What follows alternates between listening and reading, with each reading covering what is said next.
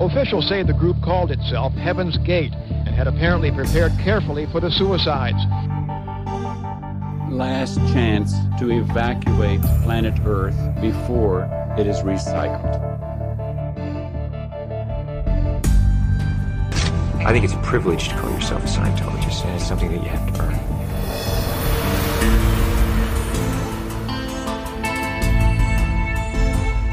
Sekta.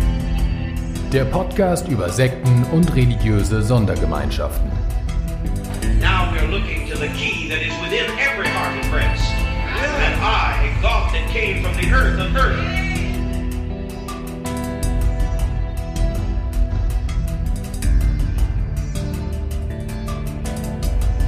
Gott fiat lux. Gott fiat lux.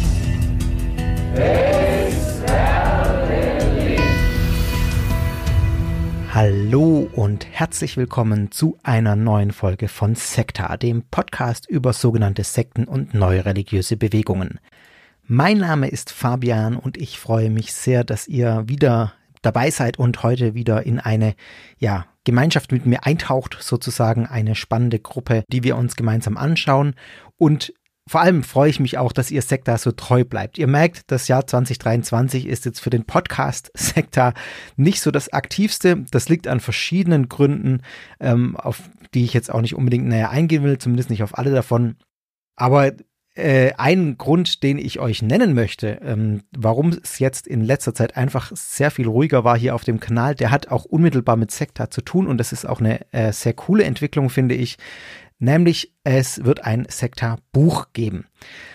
Und ja, das hat mich einfach im letzten halben Jahr, jetzt über ein halbes Jahr, ähm, sehr, sehr intensiv beschäftigt und äh, ich muss gestehen, ich glaube, ich habe mich auch ein bisschen übernommen oder ist, sagen wir so, nicht übernommen, aber ich habe mich überschätzt, dass ich dann einfach Sekta normal nebenher machen kann. Das, das war einfach ein bisschen zu viel und ich musste dann die Ressourcen einfach einteilen.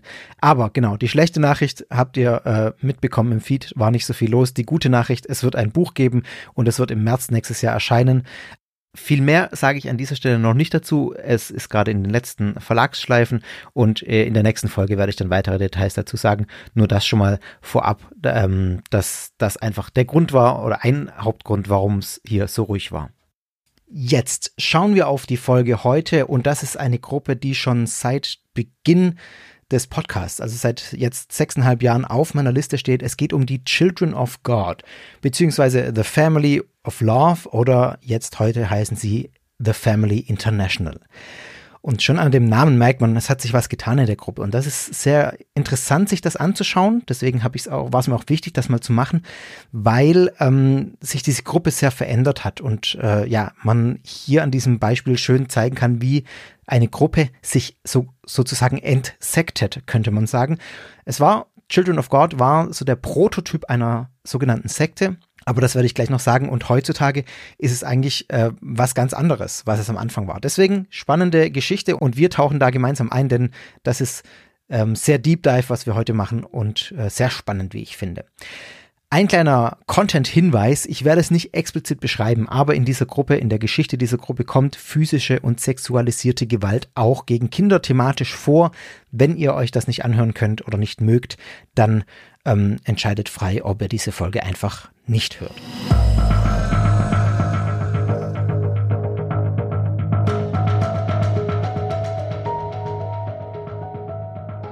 Wir beginnen am Anfang dieser Bewegung. Uh, The Children of God, wie sie später hießen, ist eine Bewegung, die aus der Gegenkultur der 1960er Jahre entstanden ist in Amerika. Diese Gegenkulturbewegung, Counterculture heißt es im Englischen, der 60er Jahre war geprägt von einer Abkehr von traditionellen Werten und Normen der klassischen Gesellschaft. Es gab eine starke Hinwendung zu alternativen Lebensstilen und oft war das dann eben verbunden mit einer Kritik an den etablierten sozialen Strukturen, an den politischen Strukturen, an religiösen Systemen und ähm, allem, was man so kannte. Und in diesem Kontext sind ganz viele neue religiöse und spirituelle Bewegungen entstanden, auch vor allem in den USA, die eben eine Alternative angeboten haben zu konventionellen Glaubenssystemen, den großen Religionsgemeinschaften oder Gemeinschaftsformen. Und die Children of God waren eine der bekanntesten Bewegungen, die vor diesem Hintergrund entstanden sind. Äh, diese Gruppe hatte im Laufe der Zeit zahlreiche Eigenbezeichnungen. Noch bevor sie Kinder Gottes, Children of God hießen, hießen sie Teens for Christ oder Revolutionäre für Jesus. Später dann The Family of Love und heute findet man sie unter dem Namen The Family International. Sie haben ihren Hauptauftrag damals gesehen, ähm, zu evangelisieren. Also das Ganze ist in einem Christ, in einer christlichen Gegenkultur entstanden. Das gab es auch in nicht-christlichen Kontexten, aber wir befinden uns hier in der, in, in dem äh, christlichen Kontext. Und der Hauptauftrag, den sie sich selber gegeben haben, diese Children of God, war die Evangelisation einer spirituellen, gefallenen Welt. Und das Ziel war eben, dass alle Menschen Jesus Christus als ihren persönlichen Herrn und Erlöser annehmen sollten. Und das entspricht in vielerlei Hinsicht dem, was damals tausende andere evangelikale kirchliche Gruppen auch wollten und auch heute noch wollen. Also das ist so ein Satz, dass man einer spirituellen gefallenen Welt Jesus Christus bringen will das ist jetzt nichts Ungewöhnliches. Das Ungewöhnliche kommt dann erst noch. Das Ganze beruht nämlich auf den Lehren eines gewissen David Burke. Und David Burke stammt aus einer evangelikal geprägten Familie. Sowohl sein Vater als auch sein Großvater waren evangelikale Prediger. Und ähm, sie waren Teil der Christian and Missionary Alliance, die war in Miami äh, angesiedelt. Das war eine evangelikale Missionsgesellschaft oder also so eine Art Gemeindeverband. Einfach mehrere Gemeinden, die zusammen äh, diese Missionary Alliance gebildet haben. 1948 wurde Burke, wie sein Vater auch, zum Prediger der Christian and Missionary Alliance ernannt. Er, er ist also den Fußstapfen seines Großvaters und Vaters gefolgt, könnte man sagen. Allerdings kam es bei David Burke dann zum Bruch mit dieser Missionary Alliance, denn Burke war mit der Führung und den Methoden äh, unzufrieden. Er geriet in Konflikt mit den Leitern dieser Alliance, als er in Arizona als Missionar tätig war. Und die Leitung der Alliance wiederum war nicht einverstanden mit der Integrationspolitik und seiner radikalen Predigt von Burke, der die Ansicht vertreten hatte, dass sie mehr von ihrem Reichtum mit den Armen teilen sollten zum Beispiel. Also es gab beiderseitige Konflikte, kann man glaube ich festhalten. Und daraufhin wurde David Burke dann aus diesem konfessionellen Zusammenschluss der Christian and Missionary Alliance ausgeschlossen. Das hinderte ihn aber nicht daran, weiter zu predigen. Und zwar ist er einfach auf die Straße gegangen, kann man sagen, um dann zu predigen, also raus aus der Gemeinde, hin zu den Leuten und hat da dann das Evangelium aus seiner Sicht verkündigt.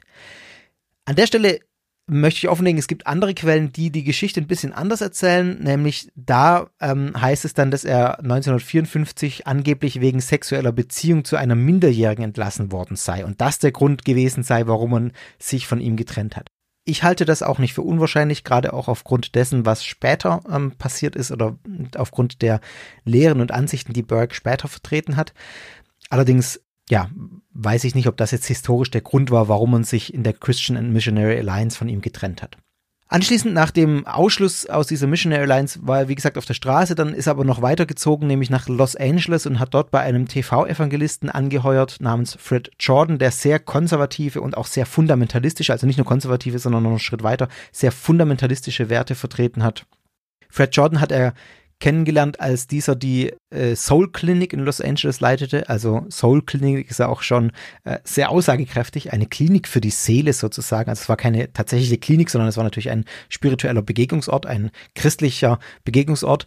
Burke sah da die Me Möglichkeit, dann eine ähnliche Gruppe in Miami zu gründen. Also er wollte dann wieder zurück zu seinen Wurzeln und da eine Zweigorganisation aufzumachen dieser gleichen evangelikal geprägten Missionstradition, in der auch Fred Jordan unterwegs war. Und zusammen mit seiner Familie gründete Burke dann auch diese Klinik, nämlich die Florida Soul Clinic, als Ausbildungsstätte für Missionare. So, das war das erste Ziel, das man hatte, dass man weitere Missionare ausbilden wollte, die dann durchs Land ziehen. Es gab allerdings immer wieder Konflikte auch mit den Behörden und mit dem Staat. Aufgrund der starken und aggressiven Verbreitung ihrer Botschaft wurden Burke und seine Familie dann von den örtlichen, örtlichen Behörden äh, auch äh, aus der Stadt verbannt oder rausgeworfen. Fortan sind sie jedenfalls durchs Land gereist, um das Wort Gottes wieder auf der Straße zu predigen und, und haben sich finanziert quasi durch Spenden von Menschen, die äh, ihnen Geld gegeben haben eine große Rolle spielte dann damals auch schon die Musik. Ähm, seine Kinder, die dann auch älter wurden, haben dann da auch mitgemacht mit der Musik. Äh, Habe ich, glaube ich, gar nicht gesagt. Also er hat äh, geheiratet und vier Kinder bekommen, also hatte damals schon einige Kinder. Und dann äh, gab es so eine kleine Gruppe um ihn und seine Familie herum, die sich Teens for Christ nannten und die eben auch vor allem Musik gemacht haben. Burkes Mutter die auch in dieser Predigertradition stand oder so eine Pro Prophetie-Tradition hatte. Also es gibt ja in dieser christlich-evangelikal-charismatischen Szene auch diese Vorstellung, dass ähm, es Propheten gibt, die äh, die Gabe der Prophetie haben und die von Gott Botschaften erhalten, die dann verkündet werden. Und seine Mutter hatte diese Gabe, so glaubte man, und sie hat im 1965 die Botschaft verkündet, dass die Endzeit und der Antichrist nahe seien. Und das war auch was, was äh, David Burke dann geprägt hat in seiner Lehre fortan. David hat äh, selber dann auch die Bibel studiert, auch die Teile vor allem, in denen von der Endzeit die Rede war. Und er kam schließlich zur Überzeugung, dass diese Endzeit kurz bevorstehen musste, weil der Mensch jetzt die Technologie und die Mittel hatte, sich selbst zu zerstören. Das war für ihn so ein ganz großer Marker zu sagen, wenn der Mensch, Mensch die Menschheit selber auslöschen kann, dann ist die Endzeit da. Und wir befinden uns hier, das muss man nochmal sagen, Mitte der 60er Jahre, Kuba-Krise 1962, der Höhepunkt des Kalten Krieges sozusagen. Also gerade diese Angst vor einem Atomkrieg oder diese, nicht nur Angst, sondern diese wirklich äh, ja, greifbare, äh, reale ähm, Möglichkeit, dass der Atomkrieg ausbricht, war tatsächlich, die hing in der Luft. Und das ist der Kontext, in dem wir uns jetzt gerade hier auch bewegen, wenn Burke sagt, ähm, ja, die Menschen können sich selber vernichten und die Endzeit ist nahe. Im Jahr 1968 wurde er dann nach Huntington Beach bestellt. Das war ein Zentrum der Hippie-Bewegung an der kalifornischen Küste wieder. Also man wechselt dann wieder die, äh, die Seite in, in, in den USA. Und äh, David Burke hat dort die Leitung eines Begegnungszentrums übernommen, das zuvor in den Händen pfingstlerischer Christen war. Also pfingstlerisch sind eben diese, äh, von denen ich gerade gesprochen habe, ähm, charismatischen Christen, die äh, sehr starke Betonung auf das Wirken des Heiligen Geistes in verschiedenen Gaben, Geistesgaben auch legen. Und dort ähm, wird dann, kann man glaube ich sagen, so ein bisschen diese Children of God Bewegung, wie sie später heißt, verwurzelt. Denn dort wurde er Teil der Jesus People Bewegung. David Burke und diese kleine Gruppe um ihn herum, die sich schon so ein bisschen gebildet hatte, vorrangig seine eigene Familie. Zwei Worte zu den Jesus People. Die Jesus People sind in den 60er und 70er Jahren entstanden, eben auch im Kontext dieser Counterculture-Bewegung, von der ich vorhin gesprochen habe. Als christliche Bewegung aus der Hippie-Bewegung in den USA heraus, besonders entlang der Westküste. Die Grundidee war, dass man Teile der Hippie-Ideale übernimmt und den, und den Schwerpunkt dann aber auf die bedingungslose Liebe zu Gott und den Mitmenschen lebt. Also es ist eine, äh, ein Konglomerat zwischen eben diesen doch irgendwie konservativ-christlichen Werten und aber dieser Gegenkultur, die sich gegen feste Normen und das gesellschaftliche System damals gewehrt hat. Also eigentlich sehr spannende Verbindung sozusagen. Und dieser Lebensstil, den die Jesus People ja geprägt haben oder den, den sie ausgeführt haben, der war sehr stark inspiriert vom frühen Christentum. Ähm, die, die Mitglieder haben in Gemeinschaften gelebt, in so kleinen Kommunen, in denen man alles geteilt hat. Also auch äh, Kommunismus wurde wahrscheinlich damals nicht offen ausgesprochen, aber das war schon so die Grundidee. Alles gehört allen und wir leben hier als äh, kleine Gemeinschaft zusammen. Und diese Bewegung, die gibt es bis heute in verschiedenen Formen. Die ist zwar nach dem Rückgang der Hippie-Kultur äh, hat die auch an Popularität verloren, aber es gibt nach wie vor die Jesus People USA und auch kleinere Gruppen über die Welt in verschiedenen Ländern verteilt. Ja, habe ich jetzt gerade schon äh, vor, vorweggenommen. Es gibt einen Theologen, der heißt John Drakeford, glaube ich, sehr konservativer Theologe. Der hat die Jesus People Bewegung als eine seltsame Zwangsheirat zwischen konservativer Religion und einer rebellischen Gegenkultur beschrieben. Und das äh, genau, ist, ist eben das, was das auch irgendwie so, so spannend macht. Auch später haben sich dann, wenn man sich die Geschichte der Children of God anschaut, diese Verbindungen zu dieser zu diesen Wurzeln der Jesus People immer wieder gezeigt. Also die Jesus People haben sich davon ausgeze dadurch ausgezeichnet, dass sie eine sehr fundamentalistische Beharrlichkeit äh, hatten, äh, die Bibel sehr wörtlich genommen haben, dass sie ein sehr einfaches Evangelium ge gepredigt haben, dass sie im Wesentlichen eine sehr anti-intellektuelle äh, Religiosität gepredigt haben, antihistorische und antikulturelle Sichtweise der Welt hatten. Also das waren so Dinge, die man auch in David Burkes Schriften später immer wieder gefunden hat oder findet und die da sehr eng damit verwoben waren, auch wenn man sich inhaltlich dann, wie ich gleich noch auf, ausführen werde, davon entfernt hat. Burke hat es dann geschafft, unter diesen Hippies, in dieser Kultur, in dieser Counterculture, mehrere Dutzend junge Menschen an sich zu binden, die sich dann als die Revolutionäre für Christus bezeichnet haben. Und dann begann das Ganze auch so langsam eine Struktur zu bekommen, In diesem Rahmen hat Berg regelmäßige Bibelstunden durchgeführt und eingeführt für die Menschen, die sich für den Glauben interessiert haben. Dabei war ein durchgehendes Thema die Verderbnis des bösen Systems in Anführungszeichen, das seiner Ansicht nach in der Welt herrschte, also dass sie überall umgeben hat. Burke bezog auch seine eigene Haltung gegenüber den etablierten Strukturen, insbesondere gegen den kirchlichen, gegenüber kirchlichen Organisationen mit ein. Und die hat er sehr negativ bewertet. Er hat den Jugendlichen immer wieder vermittelt, eine Botschaft, die zu einer totalen Hingabe an Jesus äh, gerichtet war und zu einem totalen Rückzug aus den weltlichen Institutionen und eben auch aus kirchlichen Institutionen. Also diese komplette Personalisierung des Glaubens, was man ja in, in evangelikalen Kreisen bis heute auch findet, war da sehr wichtig, einfach diese persönliche Beziehung zu Jesus und äh, damit verbunden aber bei Berg einfach die Bindung an ihn, an seine Gruppe und weg von irgendwelchen anderen Strukturen. Ein wichtiger Faktor war auch, dass Berg sehr, sehr stark betont hat, dass der Untergang unmittelbar bevorstehen würde. Diese Endzeitpredigt, das war ganz, ganz essentiell für die Gründungszeit von den Children of God, also jetzt bei in dem Fall noch den Revolutionären für Christus. Das war die Anfangsbotschaft von äh, David Burke. Die Endzeit ist nah, der Untergang ist da, die Apokalypse steht bevor. Und das war natürlich ein, ein Zug, der ganz viele Menschen, wenn sie das geglaubt haben, an ihn äh, rangebunden haben äh, und ihn und Menschen motiviert haben, ihm nachzufolgen und ihr Leben ganz Christus zu widmen. Das war natürlich das Framing, in dem das Ganze stattgefunden hat. David Burke hat sich zwar als Endzeitprophet gesehen, aber seine Prophetie war in erster Linie diese Beziehung zu Jesus in der Endzeit, dass die wichtig sei. Immer wieder kam es in dieser Zeit dann auch zu Konflikten mit der Umgebung, mit anderen ähm, Menschen, denn der Lebensstil und auch vor allem diese aggressive Bekehrungsmethode von äh, Berg und seinen Mitgliedern hat sehr viel negative öffentliche und mediale Aufmerksamkeit auf sich gezogen, was letztlich dann auch dazu geführt hat, dass die Gruppe aus Huntington Beach wegging, dann gab es so eine Zeit, wo sie so ein bisschen umhergereist sind und sich schließlich dann in Quebec in Kanada niedergelassen haben. Und dort verkündete er, dass Gott ihn und seine AnhängerInnen zur ultimativen Kirche berufen haben. Also jetzt wird das, was die Anfänge hatte in Huntington Beach, nochmal mehr gefestigt. Es gibt eine Organisationsstruktur, die jetzt richtig aufgebaut wird. Berg rief dann alle Mitglieder zu einem großen Treffen zusammen, wo er dann eine große Botschaft verkündet hat, nämlich eine Prophezeiung, die er erhalten habe über die alte und die neue Kirche in Anführungszeichen. Und das war für ihn eine Parallele mit einer persönlichen Veränderung in seinem Leben. Berg behauptete nämlich, dass seine Frau Jane und seine Sekretärin Maria Vorbilder für die Kirche seien. Und jetzt kommt's, er verkündete dann, Gott hatte die alte konfessionelle Kirche verlassen und eine neue Kirche genommen. Also Gott hat die institutionalisierte Kirche verlassen, was bestehend war, die neue Kirche genommen, die, die äh, Gruppe um Burke herum. So wie jetzt Burke, das ist die Parallele, seine Frau, die er bisher hatte, wie die alte Kirche, wie ein Hindernis, die ein Hindernis für Gottes Werk geworden war, verlassen hat und für seine neue Liebe, nämlich seine Sekretärin Maria. Also doch ganz spannend, diese Parallele, die er hier aufmacht. Ihr verzeiht mir, wenn ich da ein bisschen drüber schmunzel, wie er sich quasi mit Gott parallelisiert und seine Frauen mit der alten und der neuen Kirche, die jetzt austauscht.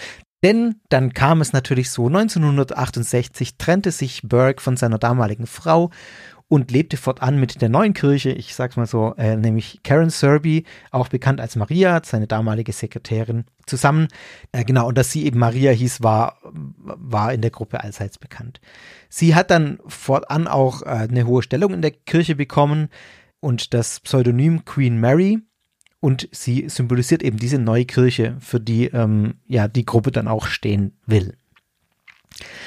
Ich möchte mal ein Beispiel machen für die Aktivitäten der Gruppe, damit es nicht ganz so abstrakt bleibt. Also diese Evangelisierungsveranstaltungen, das waren oft sehr lokal begrenzte Aktivitäten. Ähm, zum Beispiel gab es eine Mahnwache in Washington DC in dieser Zeit. Da sind Mitglieder der Gruppe umhergezogen in roten Säcken. Sie haben große hölzerne Joche um ihre Hälse gelegt, also sehr anschaulich, auch sehr auffallend. Und sie wollten damit ihren Kummer über eine Nation ausdrücken, die sich ihrer Meinung nach von Gott abgewandt hat sie waren ausgestattet mit Bibeln, mit langen Stäben und äh, haben sich Asche auf die Stirn gestreut ähm, und hatten große Schriftrollen, große auffällige Schriftrollen dabei, auf denen dann warnende Prophezeiungen in ganz großen Buchstaben äh, aufgeschrieben waren, die die Menschen eben aufrütteln sollten.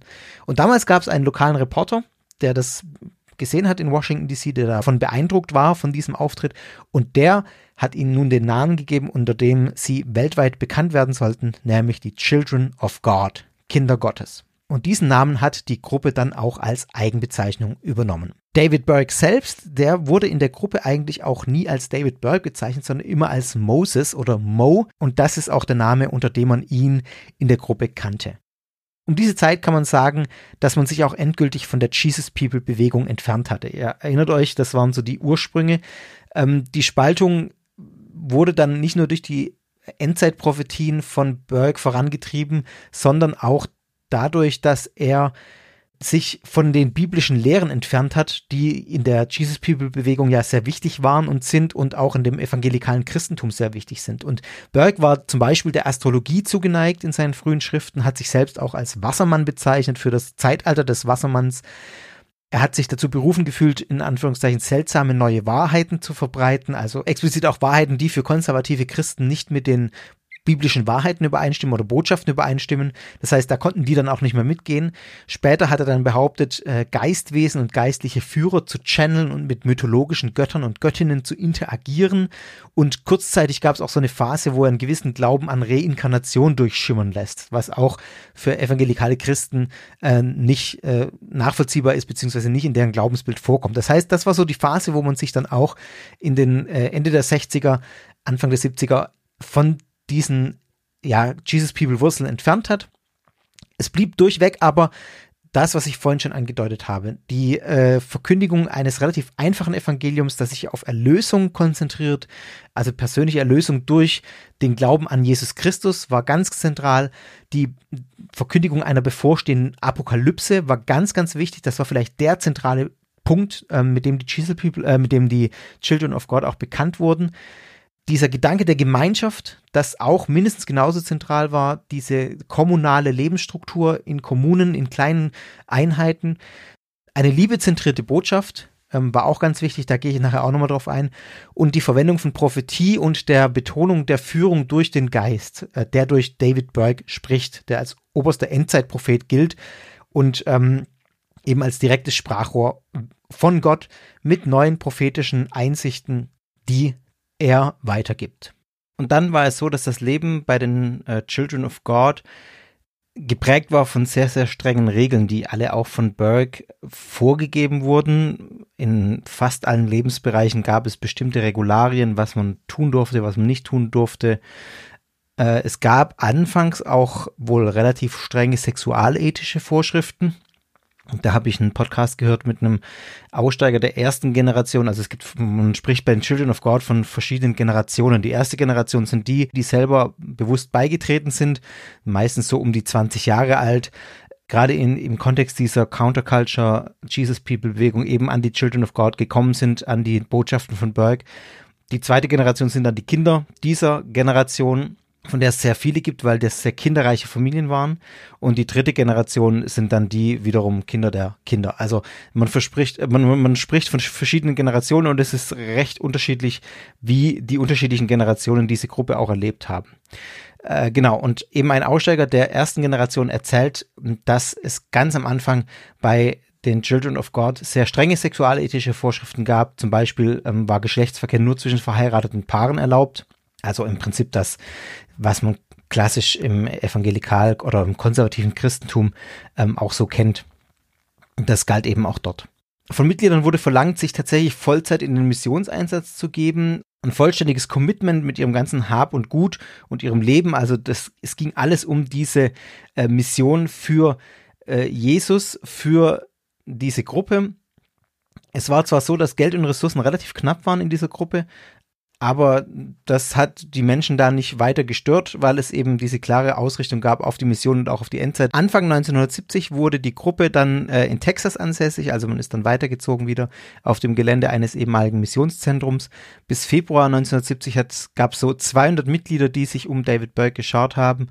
Und als man sich dann so niedergelassen hat, als diese Reisetätigkeit dann mehr oder weniger erstmal beendet war, wurde die Gruppe auch anfälliger für öffentliche Kritik, insbesondere von der Presse, auch von christlicher Seite wurde eben sehr stark kritisiert, die, die Methoden dieser Gruppe der Mitgliederanwerbung und auch die Lehren, die da drin verkündet wurden, weil die eben nicht mit diesem Mainstream-Christentum ja, zusammengingen. Im April 1971 zogen David Burke und Maria nach London und haben dann eine Führung eingesetzt in den USA und kommunizierten von da aus eigentlich nur noch, oder vor allem als äh, David Burke, Maria war in der zweiten Reihe noch sozusagen, aber der Endzeitprophet David Burke, wie er sich selber bezeichnet hat, er schickte dann eben Briefe äh, in, nach Amerika in die, in die Gruppe dort oder in die Kommunen auch. Es, es bildeten sich dann auch kleine weitere Kommunen in Amerika zunächst. Ähm, und man nannte diese Briefe sogenannte Mo-Letters, also Mo-Briefe, Briefe von Mo. Und es ist interessant, dass das Mitglied der ersten Generation, das ich auch in diesem Podcast gehört habe, erzählt hat, dass man gar nicht wusste, also dann ab dieser Zeit so, wie David Burke eigentlich aussieht und wie er wirklich heißt. Also es war immer nur die Rede von Mo äh, oder von dem Propheten und es war klar, das war dieser glorifizierte Führer dieser Gruppe. Man, man hätte ihn aber auf der Straße nicht erkannt, weil er so im Hintergrund war.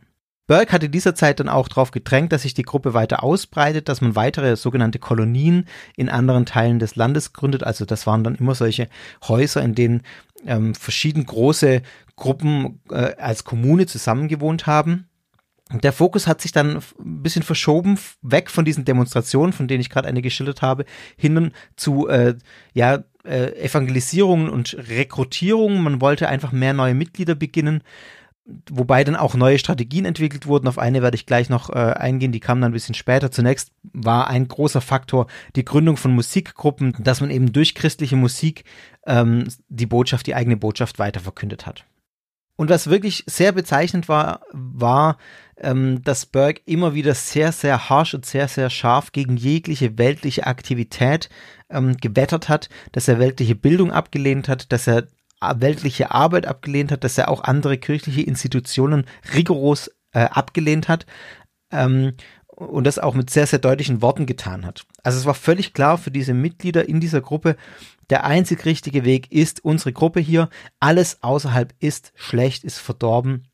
Wir dürfen nicht mit dieser Welt außerhalb irgendwie ähm, interagieren in einer positiven Art und Weise.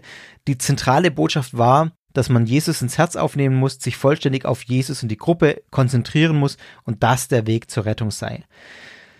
In dieser Phase wuchs die Mitgliederzahl der Gruppe deutlich, also man, man ist dann äh, auf ungefähr 1400 Mitglieder gekommen und das alles, das ist schon interessant in der Abwesenheit von David Burke sozusagen, wie ich gerade geschildert habe, der es ja aus der Ferne geleitet hat.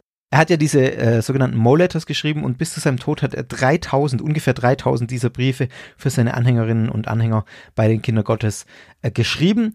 Und das waren für die Mitglieder in der Gruppe tatsächlich, das war die aktuelle Stimme Gottes. Die haben das verstanden als Gottes Wort in diese Welt als Aktualisierung der biblischen Botschaft.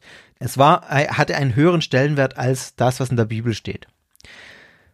Was für evangelikal-konservativ geprägte Christen schon eine krasse Aussage ist, wenn es etwas gibt, was über der Bibel steht, äh, die in diesen Kreisen einen, einen extrem hohen Stellenwert hat. Während dieser Zeit hat David Burke auch die Offenbarung empfangen, äh, dass bald der Antichrist erscheinen werde. Es wurde nochmal verstärkt, dass er der endzeitliche erwählte Prophet sei, der gegen diesen Antichrist wettert und auch ihn offenlegt sozusagen, der die Menschen auf den richtigen Weg bringt. Und jetzt begann es dann auch, dass man sich über die USA hinaus ausgebreitet hat, dass weitere Kolonien in anderen Ländern, in vor allem vorrangig westlichen Industrienationen zunächst, äh, gegründet wurden. Und seit 1971 gab es dann die Kinder Gottes auch in Deutschland. Auch die Leitung dieser internationalen Organisation war dabei streng hierarchisch organisiert. David Burke als der Endzeitprophet an der Spitze. Darunter gab es dann sogenannte äh, Regional Shepherds, also regionale Hirten und in den einzelnen Kolonien die Shepherds. Also diese einzelnen Häuser wurden quasi von diesen Shepherds geleitet und dann gab es einen Zusammenschluss von mehreren äh, regionalen Häusern, die eben dann von diesen Regional Shepherds, äh, von diesen Regionalhirten geleitet wurden. Finanziert hat sich die Gruppe äh, vor allem äh, durch Betteln, also man, man ist auf die Straße gegangen, hat um Geld gebeten, äh, man hat Literatur und Musik verkauft, also das waren so die Haupteinnahmequellen, ähm, womit man dann seinen Lebensunterhalt auch finanziert hat. Es war so in dieser Zeit, Anfang der 70er Jahre, in denen es dann in den USA auch zu weiteren massiven Problemen mit staatlichen Behörden kam, wegen Steuervergehen und wegen des Vorwurfs sexueller Nötigung. Ähm, ich werde später noch zu dem Thema was sagen das war so der Marker, an, an dem die Gruppe dann die USA auch größtenteils verlassen hat. Also man ist dann aus den USA raus in andere äh, Länder ausgewandert. Und in den USA selber hat sich ein großes, eine, eine große Gegenbewegung gegen die Children of God gebildet. Nämlich einige Eltern, deren Kinder der Gruppe beigetreten waren, die haben im August 1971 Free Cock gegründet. Das ist eine Abkürzung für Free Our Children from the Children of God. Um ihre Kinder zurückzubekommen und um dem ganzen Thema eine große Öffentlichkeit zu geben. Sie haben die Gruppe sehr öffentlich wirksam und sehr deutlich als destruktive Sekte bezeichnet, als destruktiven Kult. Und es war so, dass das natürlich aus einem äh, aus einer persönlichen Erfahrung mit dieser Gruppe kam, denn die Kinder haben sich dieser Gruppe an, angeschlossen, haben sich dann voll diesem Lebensstil hingegeben, haben äh, jeglichen Kontakt auch oft abgebrochen zu ihrer Familie und sich eben voll und ganz diesen Lehren von David Berg gewidmet äh, und alles herum um sich vernachlässigt. Und das hat natürlich verständlicherweise dazu geführt, dass die Eltern zu Recht auch sehr besorgt waren und sich dann eben dieses Free Cock gebildet hat. Und das ist tatsächlich interessant, denn ähm, wenn man die Children of God so als Prototyp für eine äh, destruktive Sekte bezeichnen möchte, wie es viele tun, vor allem in den USA, äh, dann muss man sagen, ist das auch diese erste Anti-Kult-Gruppe, die sich in den USA gebildet hat, dieses Free Cock. Bis heute äh, gibt es in den USA eine große Anti-Kult-Bewegung, äh, Anti-Cult-Movement, ähm, das sich nochmal aufgesplittet hat. Das ist eine relativ komplexe Geschichte, die ich auch noch nicht ganz durchschaut habe, aber es geht eben alles zurück auf diese Free Cock, auf diese äh, Anti-Kult-Gruppe gegen die Children of God. Und bis heute ist äh, Cult Awareness Network, ähm, äh, das es in den USA gibt und diverse andere Organisationen haben alle ihre Wurzeln irgendwie da, wenn ich das richtig verstanden habe. Ja, 1974 war es dann so, dass Berg eine Idee entwickelte, die die Children of God nochmal in einer ganz anderen Weise sehr, sehr bekannt machen sollten und die auch vielleicht vielen von euch ein Begriff ist, denn das ist was, was man mit äh, im Zusammenhang mit den Children of God sofort eigentlich immer hört und was man vor Augen hat, nämlich eine Art und Weise der Missionierung für die Gruppe, dass weibliche Mitglieder durch Sex Unterstützer äh, und neue Anhänger ähm, gewinnen sollten. Also ganz bewusst nicht gegendert, sondern das war tatsächlich zunächst Frauen, die Männer rekrutieren sollten. Es gab dann auch wohl Männer, die äh, Frauen rekrutiert haben auf diese Weise, aber gedacht war es wohl als äh, am Anfang als ähm, tatsächlich in, in dieser Geschlechterrolle, wie ich sie gerade genannt habe. Und in einem der Mo-Letters hat äh, Berg da 1974 geschrieben, The ultimate sacrifice in reaching out to others next to actual martyrdom habe es wahrscheinlich nicht ganz richtig ausgesprochen, also das ultimative Opfer, äh, andere zu erreichen, zu anderen hinzukommen, beziehungsweise andere zu bekehren. Und es hat es gleichgestellt mit einem tatsächlichen Märtyrertod. Also sehr dramatisch formuliert, aber das war der Stellenwert, den Berg äh, dieser Missionierungsmethode gegeben hat. Ich zitiere mal von der Webseite davidberg.org. Da, das ist heute eine Webseite, die auch von der The Family International, wie sie heute heißt, betrieben wird. Äh, da wird noch drauf eingegangen, auch wenn das keine aktuelle Praxis mehr ist, aber da zitiere ich mal, wie, wie da beschrieben wird, wie David Berg auf diese Idee kam, diese Missionierungsmethode einzuführen. An einem typisch kühlen Londoner Abend trafen David und Maria in einem Tanzstudio auf einen einsamen Geschäftsmann namens Arthur. David schlug Maria vor, mit Arthur zu tanzen und ihn zu ermutigen. Als David beobachtete, wie Maria mit dem großen Mann mit den einsamen Augen warmherzig umging und ihm Zeugnis ablegte, fragte er sich, wie weit ein Christ gehen kann, um den Bedürftigen Gottes Liebe zu zeigen. Hier war ein Mann, der offensichtlich Liebe brauchte. Darf ein Christ überhaupt eine sexuelle Beziehung zu jemandem haben, um ihm die Liebe Gottes zu zeigen? Die Bibel sagt, dass wir nichts getan haben, wenn wir einen Bruder oder eine Schwester ohne Essen sehen und nur nette Worte zu ihnen sagen und sie ohne Essen auf den Weg schicken. Natürlich ist es eine Sache, einem hungrigen Menschen etwas zu essen zu geben. Aber lässt sich dieses Prinzip auch auf das Bedürfnis nach Liebe und Zuneigung oder sogar Sex anwenden? So begann der Dienst des Flirty Fishing, wie David ihn nannte, und es dauerte nicht lange, bis dieser unorthodoxe Ansatz der Evangelisation weltweit Schlagzeilen machte und über 100.000 Menschen zum Glauben an Christus führte. Die Motivation, der Leitgedanke und der theologische Hintergrund dieses Dienstes war, dass das Aufzeigen von Gottes Liebe den Empfängern helfen könnte, Gottes große Liebe zu ihnen besser zu akzeptieren und sogar zu verstehen. 1987 wurde Flirty Fishing offiziell eingestellt und Schriften, die auf diese Praxis anspielten, wurden aus dem Verkehr gezogen. Also so wird es bei äh, der Family International heute noch dargestellt. Man merkt eine sehr positive Darstellung und man merkt auch in diesem Zuge natürlich, was ich vorhin gesagt habe mit den konservativen ähm, sexualethischen Vorschriften, die waren im Zuge dieser neuen Idee natürlich aufgelöst. Es war so, dass Berg das wahrscheinlich vorher auch schon ähm, nicht ganz so eng gesehen hat, aber dann äh, im Zuge dieses dieser, dieses Flirty Fishings natürlich nochmal ähm, äh, ganz, ganz klar aufgelöst wurde und nicht mehr als äh, irgendwie ein, äh, ein, ein Dogma gegolten hat. Interessant war also zum einen jetzt diese, diese Hingabe, diese sexuelle Hingabe an potenziell äh, zu bekehrende Männer in dem Fall, äh, die gleichgesetzt wird mit einem Märtyrertum, also der absoluten Aufopferung, die einen gewissen ja, Druck auch aufbauen kann. Und dann ging es noch weiter, nämlich dann wurden die Anhängerinnen schließlich noch dazu aufgefordert, Geld für sexuelle Dienste zu nehmen. 1976 hat Berg eine Broschüre, Broschüre veröffentlicht, in der dann das Flirty Fishing ganz offiziell wurde. Also er hat die Idee ein bisschen früher entwickelt, aber dann ganz offiziell 1976 ähm, groß gemacht. Und er hat in dieser Broschüre geschrieben, Fischen, also Flirty Fischen, kann Spaß machen, aber Spaß bezahlt keine Rechnungen. Also tue es nicht umsonst. Ihm zufolge war in dieses, so schreibt es auch in dieser, äh, in dieser Broschüre, war Jesus ein Menschenfischer und diese neue Fischereimethode bediente sich des Flirtens und deshalb heißt sie Flirty Fishing. Also daher kommt dann diese, ähm, diese Begründung des Namens auch. Und hier ganz klar, also er hat seine Anhängerinnen dazu aufgefordert, sich zu prostituieren. Man muss es so deutlich sagen, Geld für Sex zu nehmen und das Geld ging natürlich an die Gemeinschaft und eben mit dem Hintergedanken, die auch noch für die Gemeinschaft zu bekehren.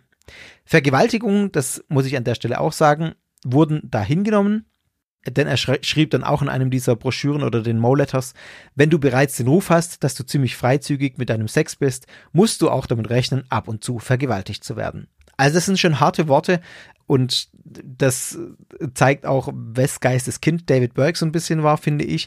An der Stelle muss man vielleicht noch sagen, dass Verhütungsmittel für Gruppenmitglieder tabu waren. Das heißt, in Kombination mit der jetzt freizügigeren Sexualpraxis und auch diesem Flirty Fishing wuchs die Zahl der Kinder in der Gruppe rasch. Mir sind keine Zahlen bekannt, aber man kann wohl davon ausgehen, würde ich behaupten, dass da einige Kinder dabei sind, die ähm, ja deren leiblicher Vater nicht ihr Familienvater war, um es mal so zu formulieren, weil die Frauen eben durch dieses Flirty Fishing natürlich auch immer mal wieder schwanger wurden.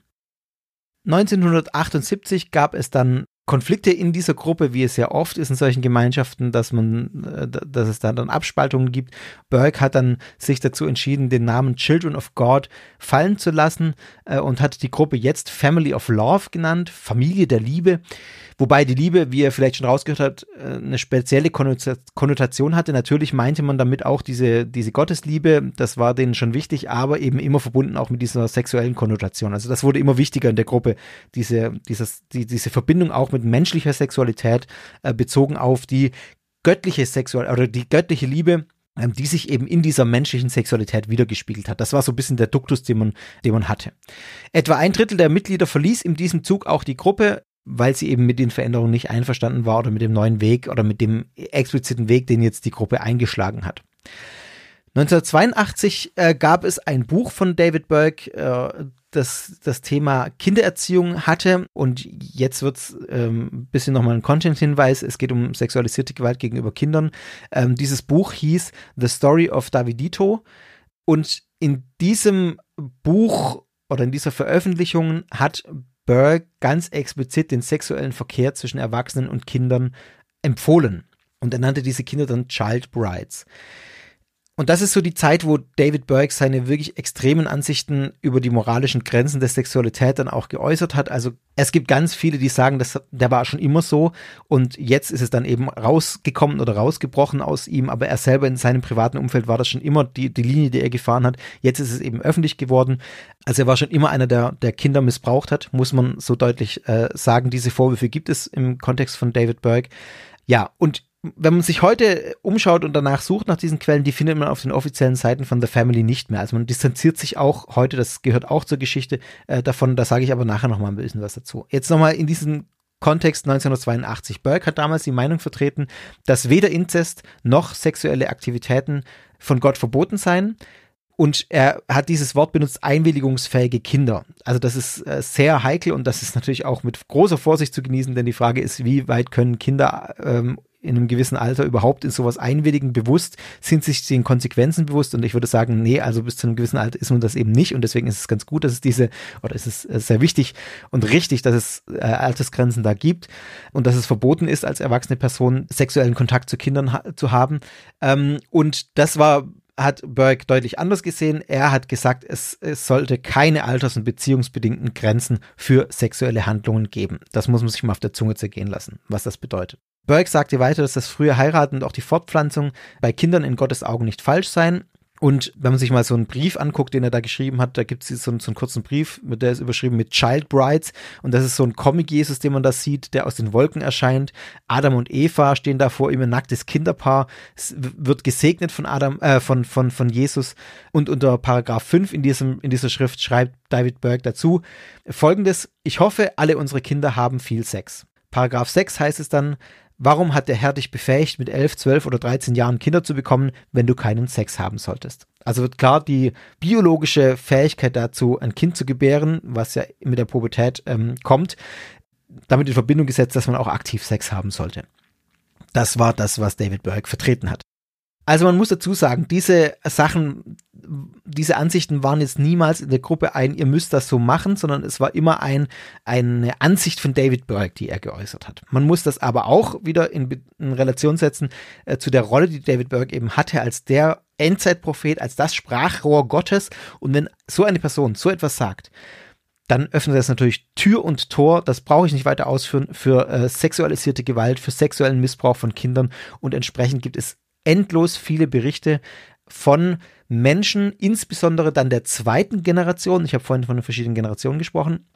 Insbesondere jetzt die der zweiten Generation, die äh, über sexualisierte Gewalt, sexuellen Missbrauch in ihren Familien berichten und haben sagen, sagten, das war gang und gäbe und man wurde nicht nur von den eigenen Eltern äh, mitunter da äh, entsprechend missbraucht, sondern es wurde dann auch rumgereicht, man wurde da von anderen aus der Gruppe eben auch, man hat ja in so kommunalen Strukturen, in solchen Kommunen gelebt, ähm, eben auch, gibt es da die Vorwürfe, dass es dazu äh, zu etlichen Fällen kam. Und das ist auch einer der großen Kritikpunkte, wenn nicht der größte, den man an dieser Gruppe üben muss, dass es einfach unfassbar viele Leben zerstört hat in dieser Zeit. Ich, ich äh, möchte das jetzt auch im Moment nicht neutral dar darstellen, sondern das sind faktische Erfahrungsberichte, die man zuhauf nachlesen kann, ähm, dass es das gab.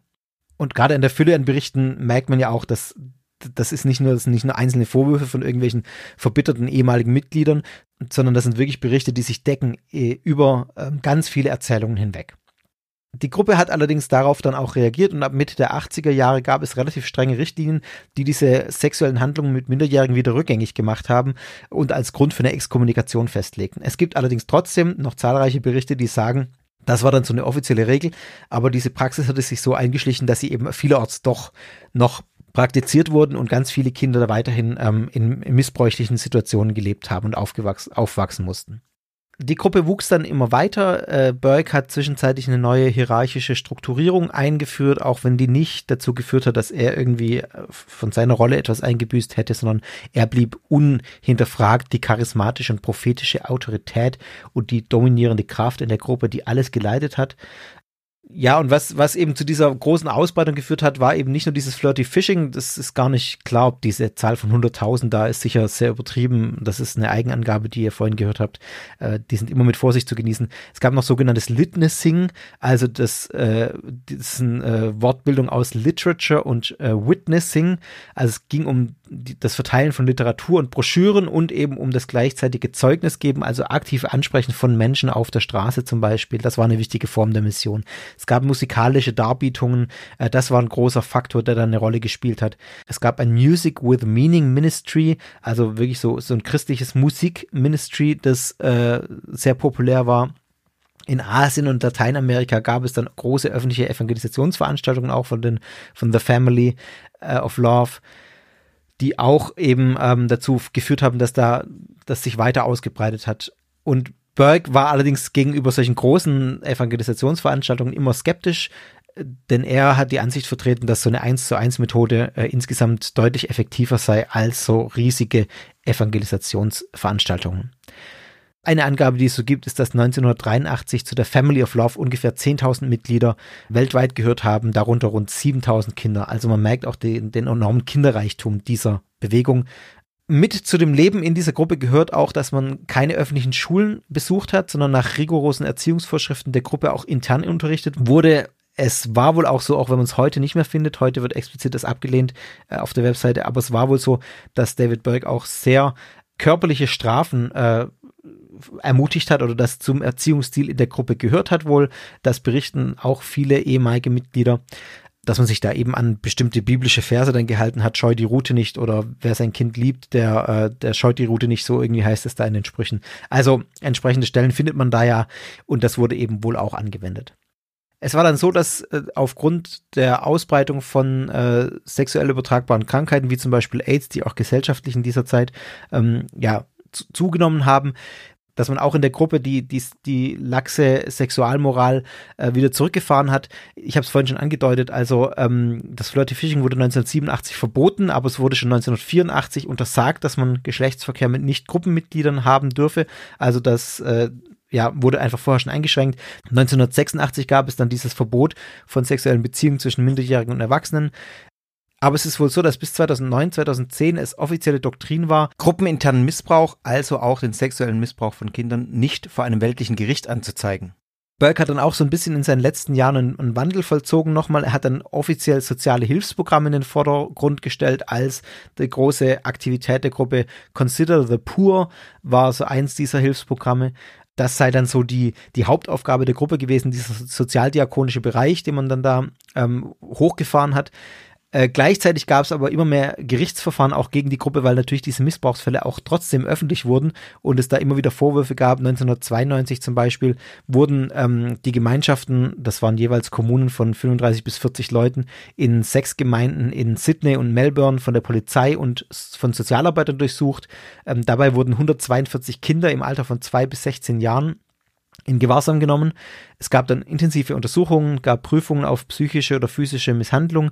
Die Anschuldigungen, das muss man an der Stelle auch sagen, konnten nicht bestätigt werden und die Kinder wurden wieder zurück nach Hause gebracht und es gab keine Anklage gegen die Familien. Also solche Verfahren gab es dann immer wieder. Ein bisschen einen anderen Duktus hatte ein Gerichtsverfahren 1994-95 in Großbritannien. Da hat der Richter entschieden, dass die Gruppe einschließlich ihrer führenden Köpfe in der Vergangenheit missbräuchliche sexuelle Praktiken mit Minderjährigen ausgeübt hätten und auch schwere körperliche Züchtigung äh, von Minderjährigen äh, ausgeübt hätten und hat festgestellt, dass The Family bis 1995 diese Praktiken aufgegeben hätte und zu dem Schluss gekommen sei, dass es jetzt ein sicheres Umfeld für Kinder darstellte also der andere Duktus, der bisschen andere Duktus, damit meinte ich, ähm, man hat erstmal festgestellt, es gab diese Missbrauchssituation, es gab Verantwort, äh, Verantwortliche dafür, die allerdings nicht verlangt, belangt wurden in diesem Gerichtsverfahren, ähm, teilweise, weil man es wahrscheinlich auch nicht ganz äh, explizit dann immer nachweisen konnte, beziehungsweise einfach äh, das teilweise auch schon verjährt war. Ähm, aber man hat festgestellt, es gab das und man hat gleichzeitig festgestellt, es gibt es jetzt heute nicht mehr, offiziell zumindest, und diese Gruppe stellt ein sicheres Umfeld für Kinder dar, war damals der, äh, der, der Richterspruch. Es gibt einen Vorwurf von ehemaligen Mitgliedern, die dieses Gerichtsverfahren kritisieren und die bis heute kritisieren, dass die Leitung der Gruppe niemals zur Rechenschaft gezogen wurde für eben vor allem diesen sexuellen Missbrauch, für äh, den körperlichen Missbrauch, den man Kindern angetan hat. Äh, bis heute auch die Führung der Gruppe unbehelligt für ihre Taten ist und einfach nicht zur Rechenschaft gezogen wurde.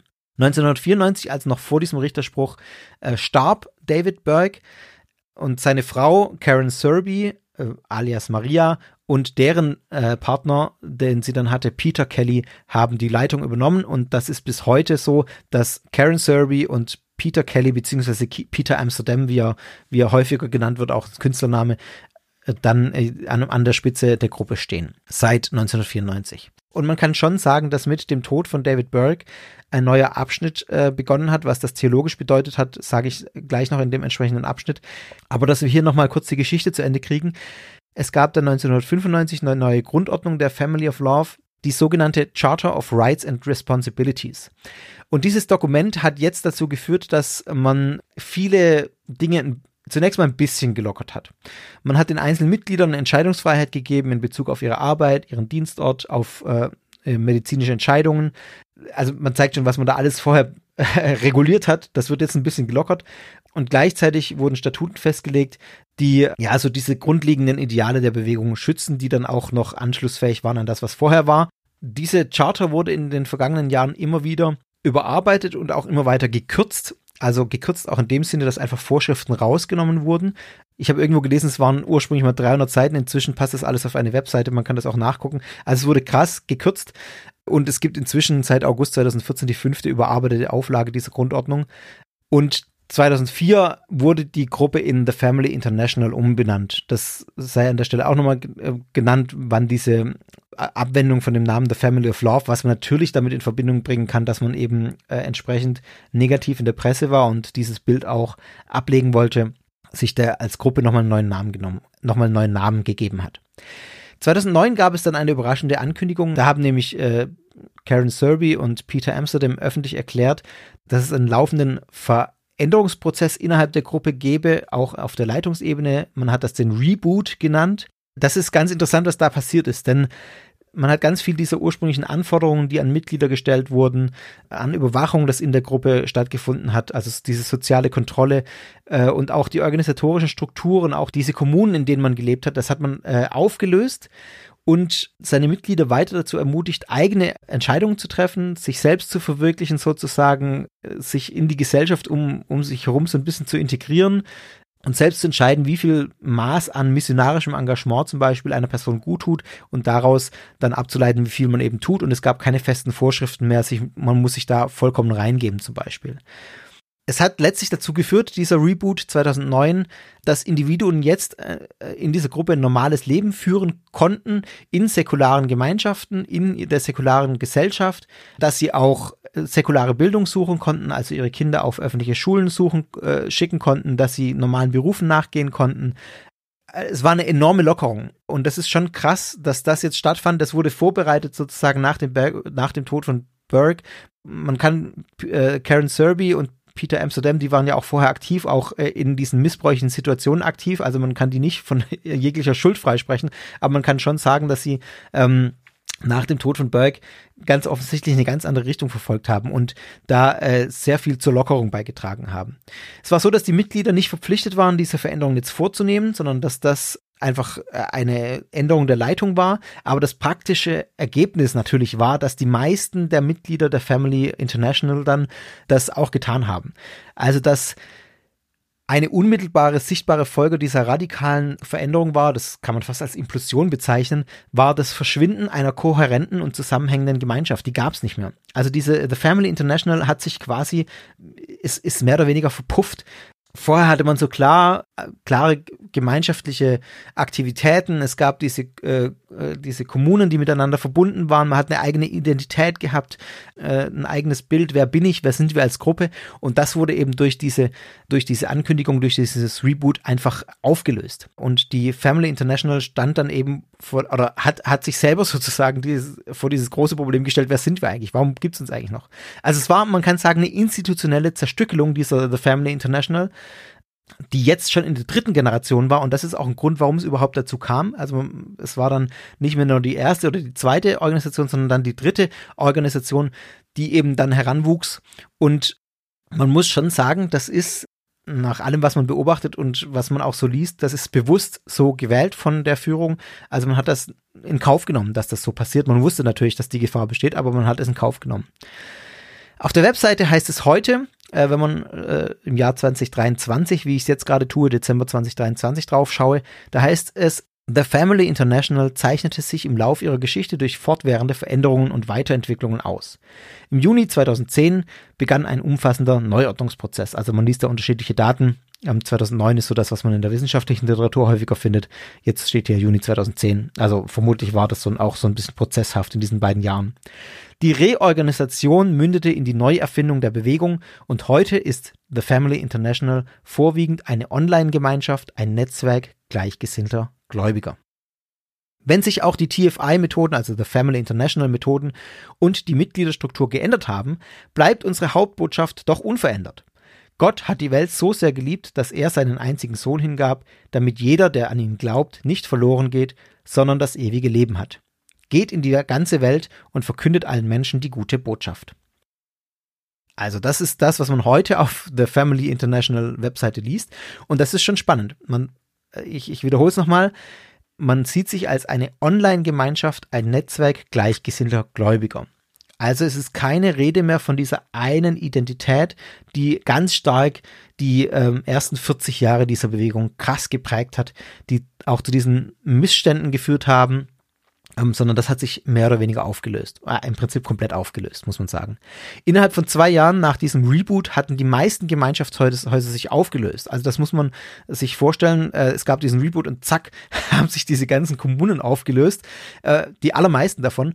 Die Anzahl der erwachsenen Mitglieder ist innerhalb von zwei Jahren um 32 Prozent gesunken. Also man sieht auch, wie viele Menschen da diese Gruppe dann verlassen haben und die sinkt kontinuierlich bis heute kann man das nachvollziehen, dass immer weniger Menschen sich der Family International zugehörig fühlen. Da stellt sich natürlich die große Frage, warum um alles in der Welt macht man sowas aus Sicht der Gruppe? Also ich meine, von außen betrachtet ist das eine gesunde Entwicklung, sozusagen eine destruktive Gruppe, da werde ich später im Fazit nochmal drauf eingehen kurz, äh, entwickelt sich quasi hin zu einer Weltoffenheit und löst sich dann auf.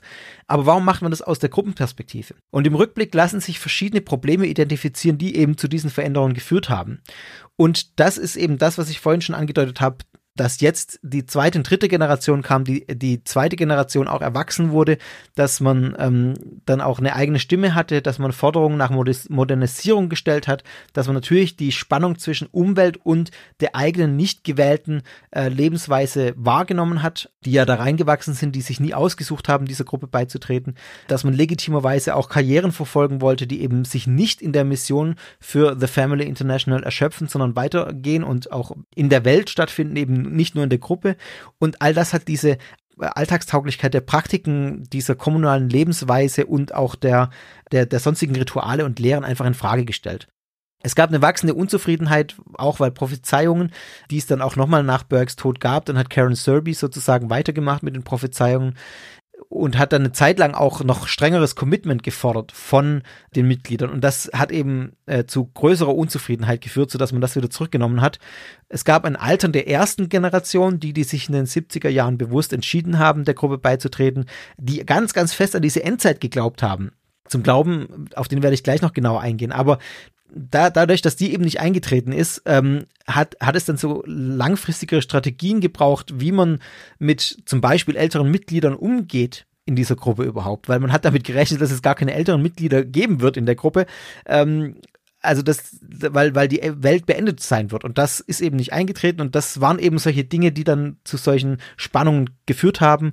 Und dann gibt es und gab es natürlich diese unüberwindbare Last von äh, Kontroversen von Stigmatisierung, also Stigmatisierung klingt so äh, von außen negativ aufgedrückt, sondern es tatsächlich ja auch tatsächlichen äh, Berichten von missbräuchlichen Strukturen. Das ist ja nicht nur Stigmatisierung, sondern das ist ja eine, eine Offenlegung, die es einfach gab, aber man, das hat eben die auch belastet, ähm, diese Gruppe.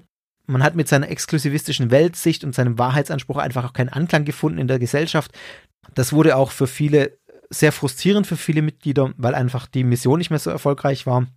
Also man muss letztlich sagen, es war ein Konglomerat ganz vielfältiger Faktoren, die dazu geführt haben, dass Karen Serby und Peter Amsterdam äh, diesen neuen Kurs dann ganz offensiv eingeschlagen haben und gesagt haben, wir fahren hier die Institution zurück, wir lassen unsere Mitglieder los und am Ende bleibt eben der, äh, der, der Rest, der sich noch in irgendeiner Weise mit The Family International verbunden fühlt und alle anderen gehen. Und das ist de facto auch passiert.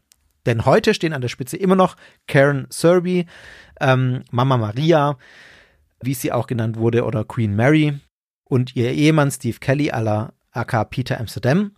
Und dieses Selbstverständnis, was ich gerade schon, äh, was ich äh, gerade schon geschildert habe, es gibt immer noch die Abstufung zwischen Vollzeitmitgliedern und befreundeten Mitgliedern. Also es gibt noch so eine Art Mitgliedsstruktur, allerdings deutlicher abgeschwächt.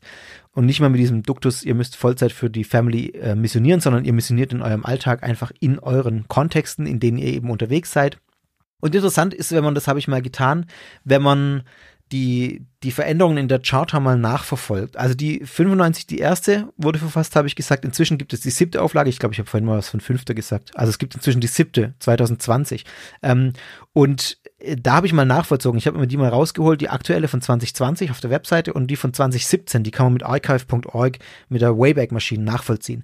Und das ist interessant, wenn man dann noch so, da, da wurden nur noch wenige Worte geändert. Ähm, aber auch da merkt man, wie sich das weiter auflöst. Also wenn dann zum Beispiel man nachvollziehen kann, wie man sich immer weniger als Organisation, sondern mehr als Gemeinschaft versteht. Bis 2017 war die Eigenbezeichnung in dieser Charter noch Organisation und in der 2020er Version wurde sie durch Community ersetzt, also Gemeinschaft. Von der Organisation zur Gemeinschaft. Eine Abstufung. 2017 hieß es, ein Mitglied der Family International unterliegt den Gesetzen des Landes, in dem er oder sie lebt. Und 2020 heißt es, ein Mitglied der Family International ist persönlich für seine Handlungen, Entscheidungen und sein Verhalten verantwortlich. Mitglieder unterliegen den Gesetzen des Landes, in dem sie wohnen. Also da hat man ein bisschen was eingefügt und zwar deutlich mehr die Betonung der Eigenverantwortung der Mitglieder. Auch das wieder eine ähm, Rücknahme der Institutionalisierung der organisatorischen Vorgaben hin zu den einzelnen Mitgliedern. Und dann gibt es noch eine weitere Veränderung. Es findet sich 2017 der Begriff Governance in dem Dokument äh, und 2020 ist durchweg von Administration die Rede. Also auch da wieder hin der Weg zu einem verwaltenden äh, Verständnis. Wir verstehen uns als als ja als als Verwaltung äh, und bei Governance schwingt immer noch mehr dieses Regieren mit. Wir geben auch noch Richtlinien raus. Wir äh, achten auf Regeln und so. Das ist alles das, was bei Governance noch mitschwingt. Bei 2020 in dieser Ausgabe eben nicht mehr. Und dann noch eine letzte Veränderung, die auch nochmal deutlich zeigt, wie man sich auch als Leitungspersonen zurücknimmt.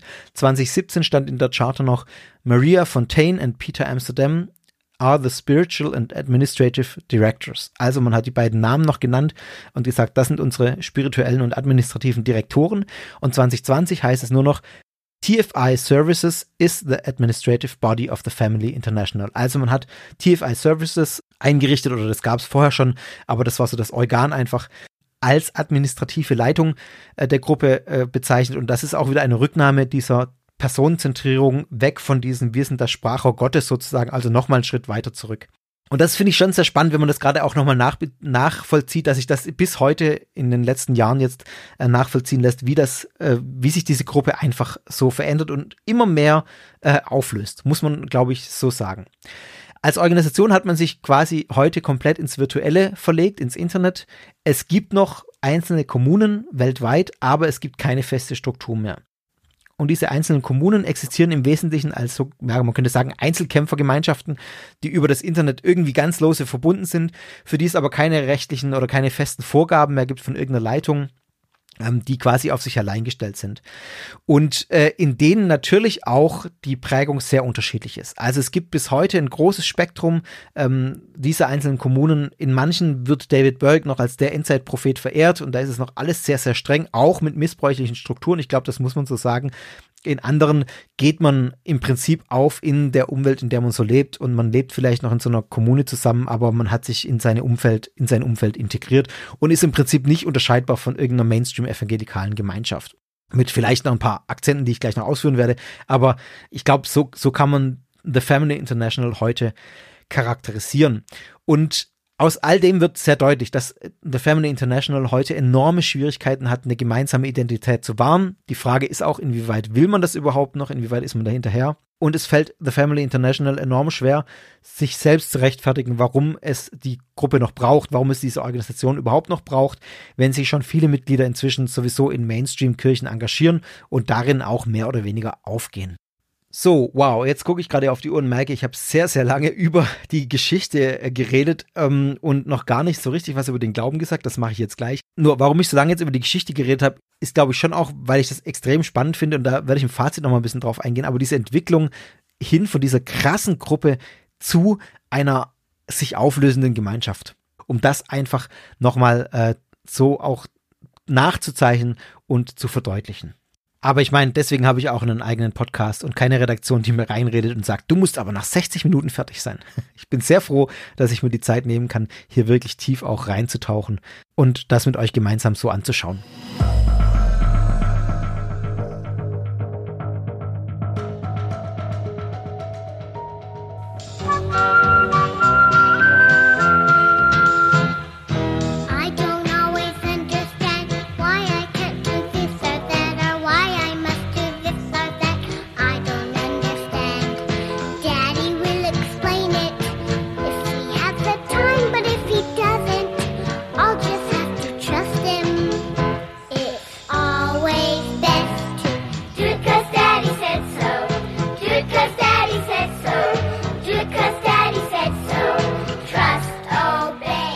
Ja, herzlichen Glückwunsch. Diesen Ohrwurm kriegt ihr von mir ganz gratis in dieser Podcast-Folge geschenkt. ich freue mich schon wieder auf die schönen Kommentare. Warum spiele ich dieses äh, wunderschöne Lied? Hört es bitte mit sehr dicken Anführungszeichen ein. Es wurde natürlich geschrieben von einem Daddy. Äh, Do it cause Daddy says so. Tu es, weil Daddy es sagt. Übersetzt dieser Daddy, der es geschrieben hat, heißt Jerry Palladino. Er hat elf Kinder und ist einer der bekanntesten Liedermacher der Children of God damals. Wenn man sich so seine Biografie auf der Webseite, auf seiner Webseite anschaut, dann ist es so eine typische äh, Biografie eines Mannes, der zu der ersten Generation der Children of God gehörte. Er schreibt über sich selber, dass er 1971 im Rahmen dieser Hippie-Kulturbewegung äh, zum Glauben gekommen ist, zu Jesus gefunden hat. Dann war er äh, unterwegs auf mehreren Kontinenten als Missionar. Also das ist genau diese Lebensweise der damaligen Children of God, die in verschiedenen Kommunen in der ganzen Welt äh, gelebt haben und auch von einer zur anderen äh, ge gezogen sind, um da eben weiter zu missionieren. Warum spiele ich es euch ein? Nicht nur, weil es typisch ist für diesen Liedermacher, sondern weil es tatsächlich auch so ein bisschen das Bild zeigt. Also man, das Lied stammt auch aus den 70ern und das äh, zeigt schon sehr deutlich, was man für ein, für ein Verständnis hatte, was man für ein Bild hatte von Familie, von, von Hierarchie, von Gehorsam. Also ich sage, ich zitiere hier mal ein, ähm, ein Satz, I don't always understand why I can't do this or that or why I must do this or that. I don't understand. Daddy will explain it if he has the time, but if he doesn't, I'll just have to trust him. Also ich verstehe nicht, äh, ich übersetze es kurz, paraphrasiere, ich verstehe nicht, warum ich das tun kann und anders nicht, warum ich das oder das machen muss. Daddy wird es mir schon erklären, wenn er denn die Zeit dafür hat. Wenn er aber keine Zeit hat, dann muss ich ihm einfach vertrauen. Also ich glaube, da brauche ich nicht viel dazu sagen. Blinder Gehorsam gegenüber dem eigenen Vater, gerade vor diesem Missbrauchshintergrund, oh, da wird mir echt schlecht, wenn ich das lese, muss ich, glaube ich, so deutlich sagen. Und ich glaube, ihr könnt verstehen, warum. Ja, und dann, äh, das geht so in dem Duktus weiter. Das Lied ist jetzt nicht besonders äh, textvielfältig, das wiederholt sich sehr oft. Äh, äh trust, obey and do it cause daddy says so sind so Schlagworte, die immer wieder vorkommen. Also vertraue, gehorche, mach's einfach, weil daddy es sagt. Und dann wird das Ganze aber noch weiter bezogen. Und deswegen ist es auch interessant hier nicht nur für die äh, Frage nach der Lebenswelt, in der Kinder in dem in der Children of God äh, Atmosphäre damals aufgewachsen sind, sondern auch mit Blick auf die Theologie der Gruppe, denn der letzte die letzte Strophe lautet, äh, ich paraphrasiere jetzt gleich, Daddy sagt, dass die Erwachsenen auch wie kleine Kinder sind, sie verstehen nicht immer, was Gott tut und warum. Und sie handeln am besten, indem sie glauben, vertrauen und gehorchen. So wie Kinder es mit ihrem Daddy tun. Also da wird das Ganze nochmal auf eine geistige Ebene gehoben und dann nochmal genau auch verdeutlicht, so wie es mit einem kleinen Kind und einem Vater ist, ist es eben auch mit Gott. Dieses gehorchende Gottesbild. Also Gott äh, gibt eine Anweisung. Man muss dazu sagen, in diesem Fall ja vermittelt durch David Burke, das muss man immer mitdenken, gibt eine Anweisung und dann muss man so handeln. Da muss man einfach drauf vertrauen, auch wenn man es nicht versteht, auch wenn man anderer Meinung ist, vielleicht man tut es dann trotzdem, weil Gott eben schon wissen wird, was zu tun ist und was das Beste ist. Und das zeigt schon sehr deutlich, was für ein Gottesbild und was für ein Prophetenbild man auch von David Burke dann hatte in dieser Gruppe äh, und für ein Verständnis von den Botschaften, die da gekommen sind. Blinder Gehorsam, egal was man selber davon hält. Und entsprechend kann man auch sagen, die Ideologie und die Doktrin der Bewegung von Anfang an wurde gedrillt auf totale Hingabe, auf eine totale Trennung von der Welt, auf die Schaffung einer gegenkulturellen, utopischen, christlichen Gesellschaft. Das war so ein bisschen die, das Bild, das man hatte, wo man darauf hingearbeitet hat. Ähm, natürlich durch die äh, Evangelisation sollte das geschehen. Und das war dann auch bis zum Tode von Burke mindestens der Fall. Und das hat sich dann gewandelt bis zum Neustart 2009 so langsam. Und dann wurden ja quasi alle früheren Kernüberzeugungen, wie ich es geschildert habe, auch der The Family International, wie sie dann hießen, zumindest abgemildert. Ja, und jetzt äh, schauen wir mal genauer rein, was die Family International bzw. die Children of God glauben und geglaubt haben. Das wird jetzt so ein bisschen ineinander verschwimmen, weil es eben diese Entwicklung gibt und ich werde aber immer dazu sagen, wann was in welcher Phase sozusagen äh, zutrifft. Also wenn man sich mal jetzt The Family Europe anguckt, The Family International, die europäische Seite dieser ähm, Bewegung, da gibt es ein Statement of Faith und das kann man sich durchlesen, das lese ich jetzt nicht ganz vor, das sind acht Punkte, so acht Abschnitte. Das klingt jetzt erstmal nicht anders als das, was man in konservativ-christlichen Kreisen so regulär findet, um es mal ganz so pauschal zu sagen. Da gibt es natürlich Abstufungen, aber das fügt sich meines Erachtens in dieses Bild ein. Ein Punkt möchte ich hervorheben, also dass tatsächlich äh, betont wird nach wie vor, es gibt dieses starke dualistische Weltbild. Ähm, da heißt es, wir glauben, dass es eine geistige Ebene gibt, unsichtbar für die gegenständliche Welt, die von Gott und seinen Engeln und Geistern bewohnt wird, aber auch von Satan dem Feind aller Gerechtigkeit. Und wir glauben, dass im Geist zwischen Gut und Böse, zwischen Gott und seinen guten Kräften und Satan und seinen schlechten Kräften ein erbitterter Krieg ausgefochten wird, in dem jeder versucht, die Seelen und Herzen der Menschheit und den Lauf der Geschichte zu beeinflussen. Wir glauben daran, dass Christen im geistigen Kampf eine Rolle spielen können, in der Art, wie sie Entscheidungen treffen und handeln, um die Belange von Gottes Königreich weiterzubringen. Andere wiederum fördern die Belange der Kräfte des Bösen, um Glaube und Gutes zu unterdrücken. Also ganz klar wird hier dieser dualistische Kampf zwischen Gott und Satan in der geistigen Welt, ähm, wird ja sehr explizit formuliert, dass man daran glaubt und dass es auch eine menschliche Rolle gibt, sich in diesem Kampf in irgendeiner Weise zu beteiligen. Ja, äh, lasse ich so beschreibend erstmal hier stehen. Dann äh, ganz spannend ist der achte Punkt, denn da unterscheidet sich das dann doch sehr deutlich vom konservativen Christentum. Und spätestens, wenn man den liest, dann merkt man, nee, das ist keine äh, Gruppe, die sich nahtlos in dieses konservativ-christliche Weltbild einfügt. Den lese ich auch mal vor. Wir glauben, dass Gott die menschliche Sexualität geschaffen und bestimmt hat. Wir betrachten sie als natürlichen Bestandteil des Lebens. Die Bibel sagt, dass Gott den ersten beiden Menschen gesagt hat, seid fruchtbar und vermehrt euch.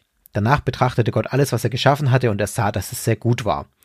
Es ist unsere Überzeugung, dass heterosexuelle Beziehungen, wenn sie so praktiziert werden, wie Gott sie bestimmt und vorhergesehen hat, zwischen Erwachsenen, die miteinander darin eingewilligt haben, ein reines und natürliches Wunder der Schöpfung Gottes sind und der Schrift zufolge zulässig sind.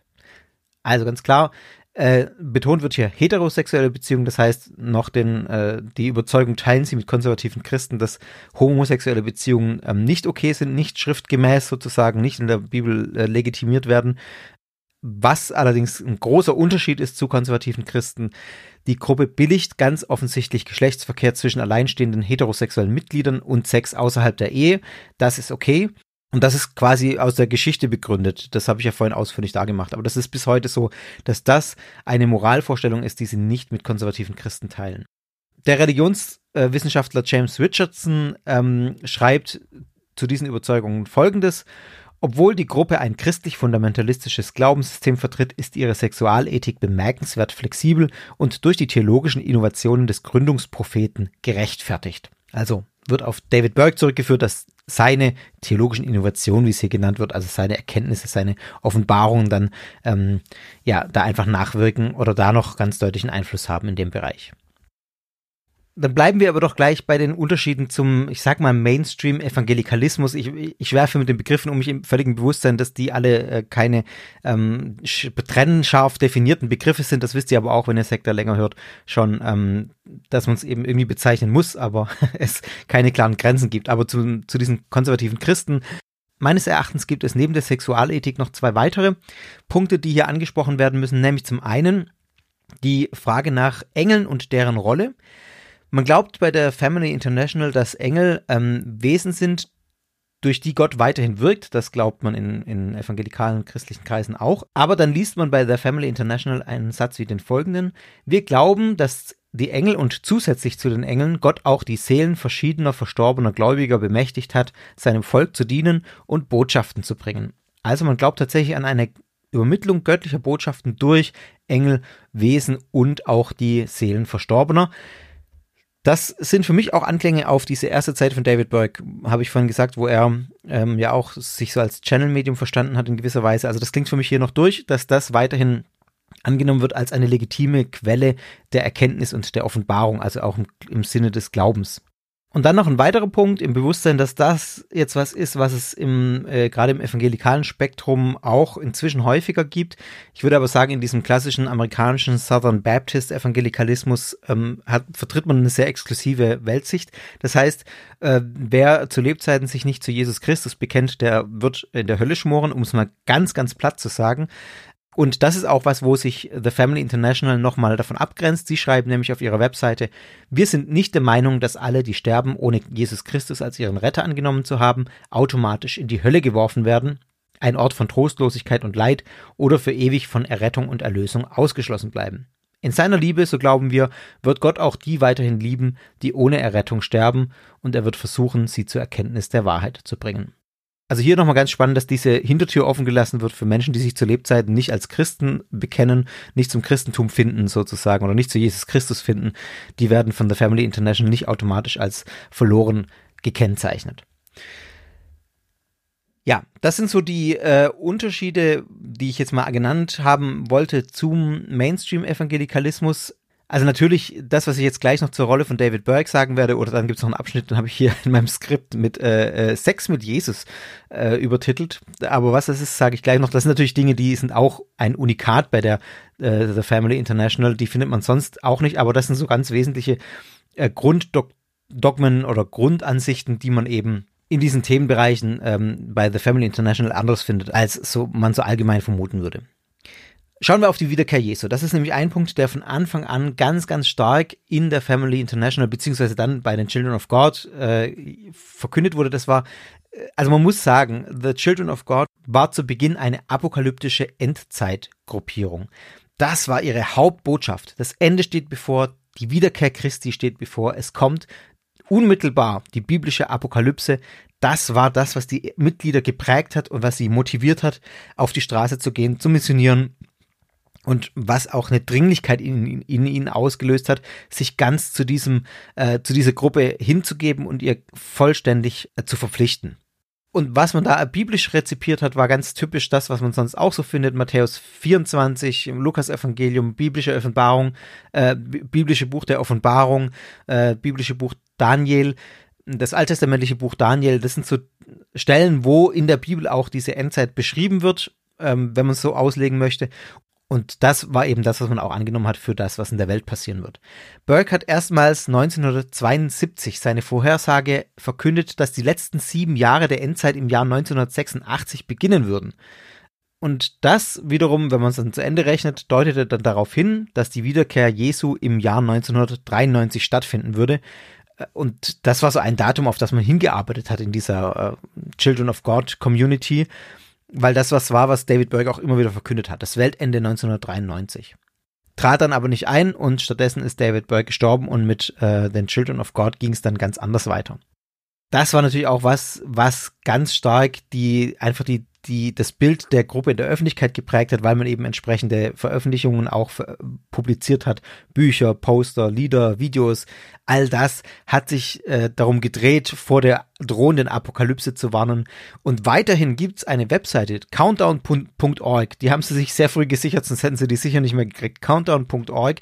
Eine Webseite, die vor der Apokalypse warnt sozusagen, Allerdings, ähm, natürlich jetzt im Duktus, den die Family International heute hat, nämlich das zweite Kommen Jesu wird jetzt nicht mehr ganz so stark betont. Man hat das zurückgenommen, nachdem diese Prophezeiung von David Burke ja nicht, nicht gestimmt hat.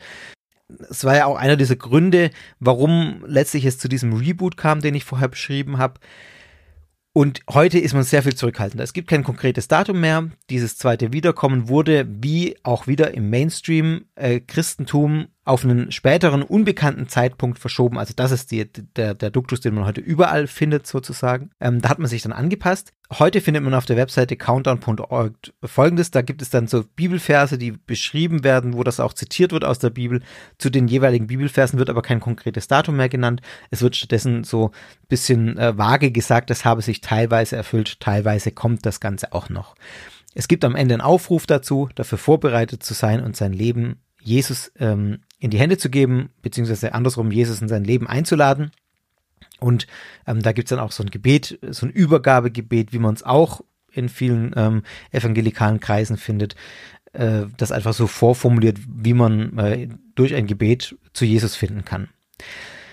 Und man muss sagen, dass diese Änderung äh, mit Blick auf die Endzeit vielleicht auch eine der folgenreichsten Änderungen war, warum es letztlich mit der Family International dann diese, warum diese krasse Identität, diese krasse Struktur, die es gab, dieses krasse Verständnis von wir sind die erwählte Gruppe, bei uns ist man richtig auf dem richtigen Weg, warum sich das so aufgelöst hat, weil man eben dieses Bild von der nahen Wiederkunft aufgegeben hat und äh, diese unmittelbare Motivation, die ich gerade beschrieben habe, einfach gefehlt hat. Also das ist ein ganz großer Wandel, der sich zeigt von den Children of God hin zu The Family International und sich da eben auch namentlich dann mit den verschiedenen Phasen verbinden lässt.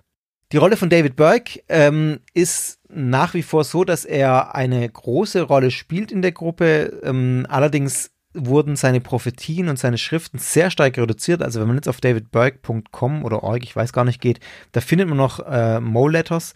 Er hat über 3000 ja verfasst, das hatte ich vorhin mal kurz gesagt. Wenn man heute auf der Webseite schaut, sind noch 38 aufgelistet. Also ich habe es nachgezählt. Äh, 3000 zu 38. Das zeigt, wie viel man ihn rausgenommen hat. Also das ist für mich schon bezeichnend, auch in der Frage, welche Rolle spielt er. Er scheint noch irgendwie ein wichtiger Prophet oder auch äh, wichtige Offenbarung zu haben. Das sagt man ja nach wie vor, dass das möglich ist.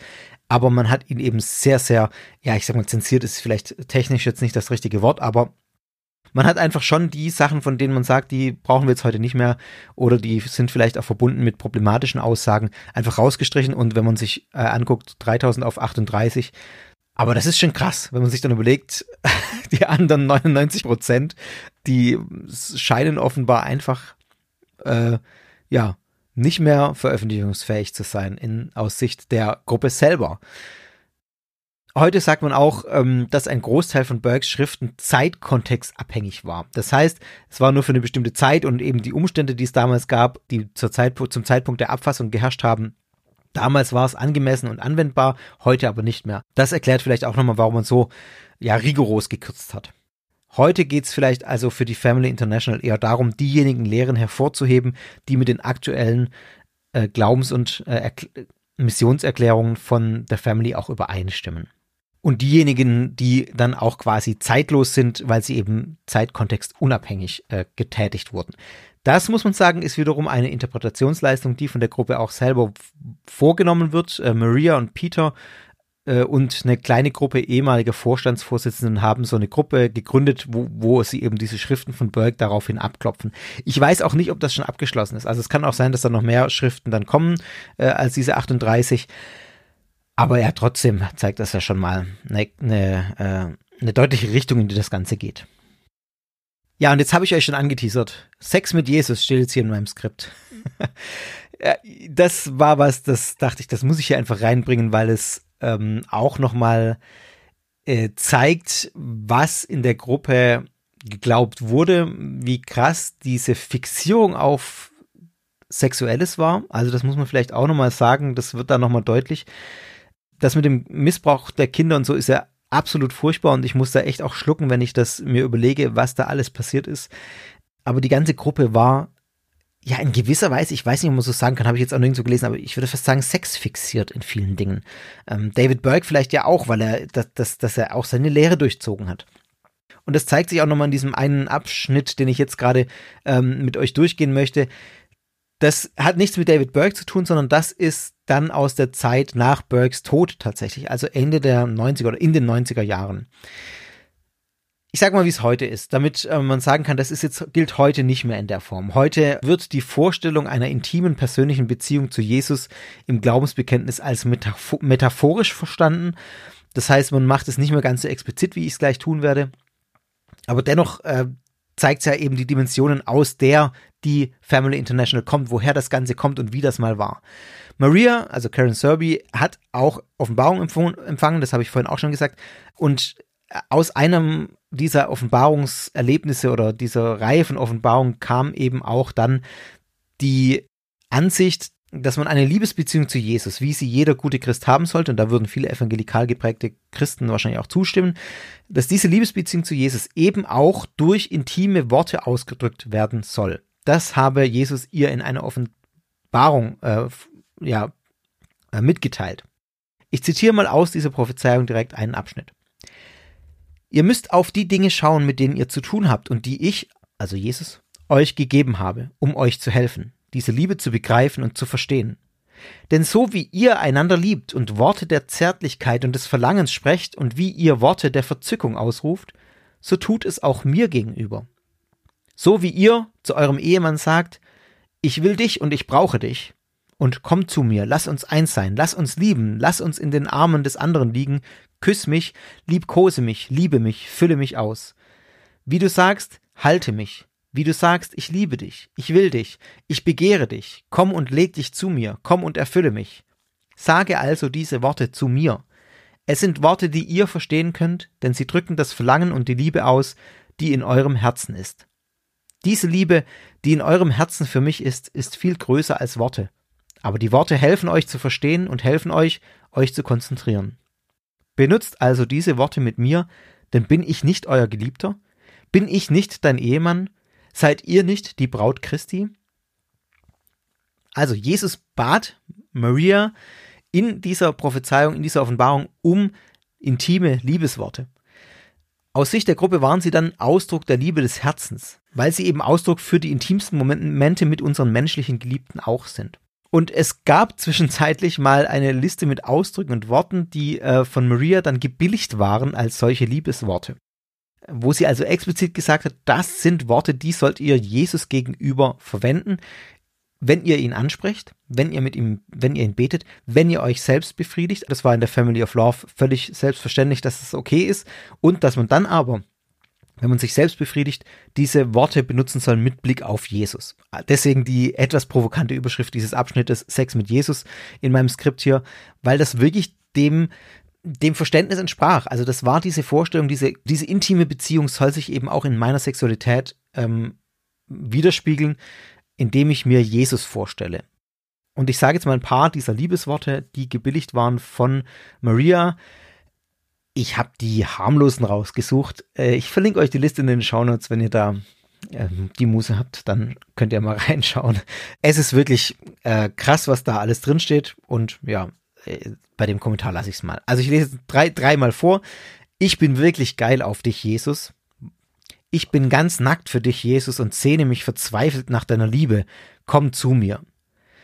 Du bist wunderschön, Jesus, und so sexy. Sexier, als ich es mir je erträumt habe, so gut aussehend, so nackt und so hart. Ja, ich würde sagen, das sind fast noch die Jugendfreien. Ähm, den Rest findet ihr dann, wie gesagt, im Internet.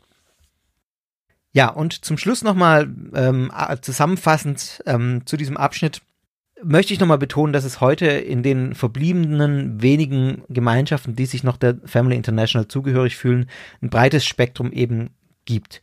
Man muss ja sagen und sehen, die Mitglieder wurden über 40 Jahre lang mit den Lehren von Burke indoktriniert. Ähm, das war die absolute Wahrheit. Und heute ist es eben so, dass es von solchen Gruppen, die quasi vollständig in ihrer Umgebung aufgehen, äh, die quasi, die auch diese Innen-Außen-Grenzen, also diese diese Grenze zu ihrer Umwelt fast vollständig fallen gelassen haben, äh, durch einen Anti-Exklusivismus, ein Anti-Elite-Denken und so weiter, bis hin zu solchen Gruppen gibt, die nach wie vor auch an Burkes extremeren Schriften festhalten, äh, die, die weitaus mehr als nur 38 von diesen 3000 Mo-Lettern äh, für absolute Wahrheit erachten. Also da gibt es keine genauen Zahlen, aber es ist sehr davon auszugehen, dass es dieses breite Spektrum in irgendeiner Art gibt. Auch wenn die offizielle Linie, und das ist auch entscheidend, finde ich, für den Blick auf die Gruppe, die offizielle Linie eben nicht mehr ähm, das ist, was einmal war.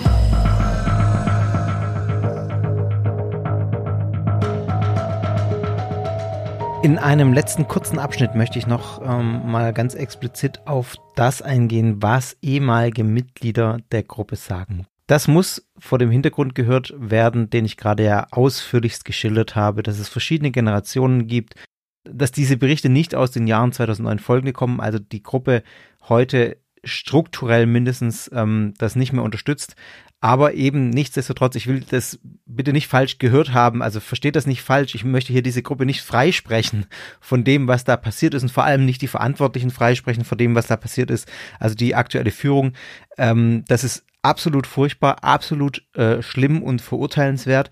Und es geht mir nicht um den Freispruch. Es geht mir nur darum zu sagen, dass sich diese Gruppe in ihrer Struktur gewandelt hat und eben man heute nicht mehr wenn man von The Family International spricht, nicht mehr die gleichen Voraussetzungen hat wie bei den Children of God. Das ist das Einzige, was ich sagen will, dass sich die Gruppe gewandelt hat. Also bitte das nicht irgendwie als apologetisches äh, Ding hier verstehen. Äh, ich will die Gruppe nicht verteidigen, daran liegt mir nichts, da habe ich auch kein Interesse daran.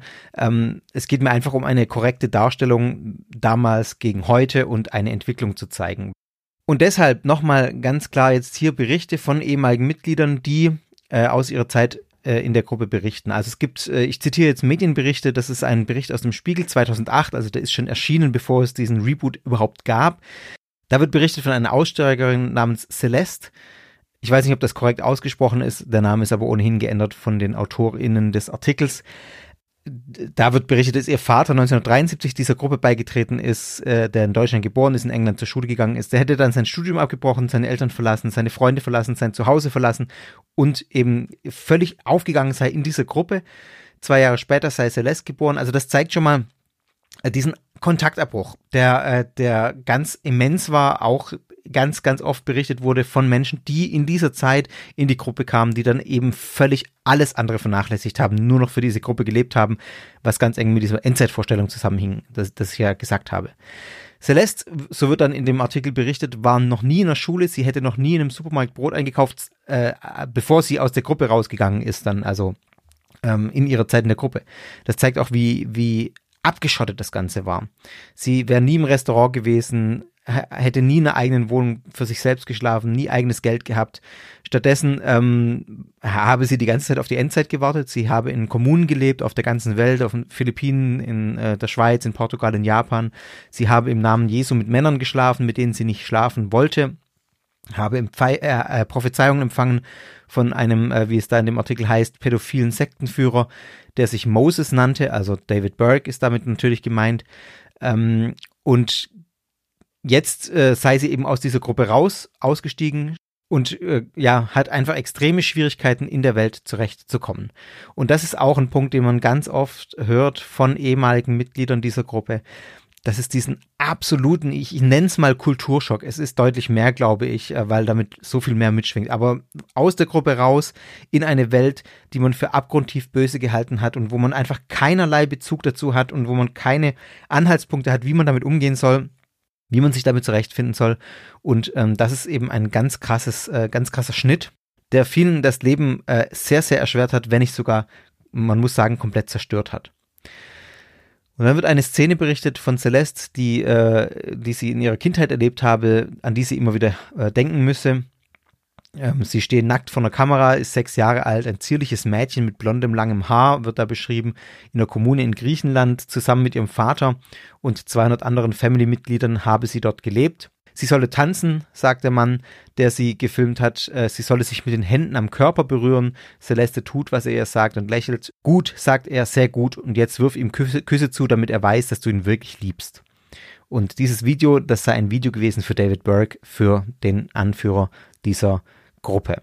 Also das zeigt schon sehr deutlich, was in dieser Gruppe einfach passiert ist. Äh, und das ist, wie gesagt, kein Einzelbericht, sondern man hört solche Berichte häufig. Es gibt einen anderen Bericht, äh, eine Aussteigerin namens Lynn im gleichen Artikel, die so ein bisschen einen typischen Tag in ihrer Kindheit beschreibt. Deswegen gehe ich da auch nochmal drauf ein. 6.30 Uhr wecken, dann Betten machen wie beim Militär. Lynn springt von ihrem Küchentisch auf, wirft ein Sofakissen auf den Teppich und legt eine Decke darüber. Das ging so, sagt sie und faltet in Sekundenschnelle einen perfekten Bettbezug. Hier ein Knick, da einer. Wenn wir es falsch machten, gab es den Hintern versohlt. Auf dem Weg zum Frühstücksraum marschierten die Kinder manchmal, dazu sangen sie dann, sie seien Gottes Armee. Anschließend gab es Inspiration, in Anführungszeichen. Wir mussten täglich mindestens eine Stunde beten und aus den Mo-Letters lesen.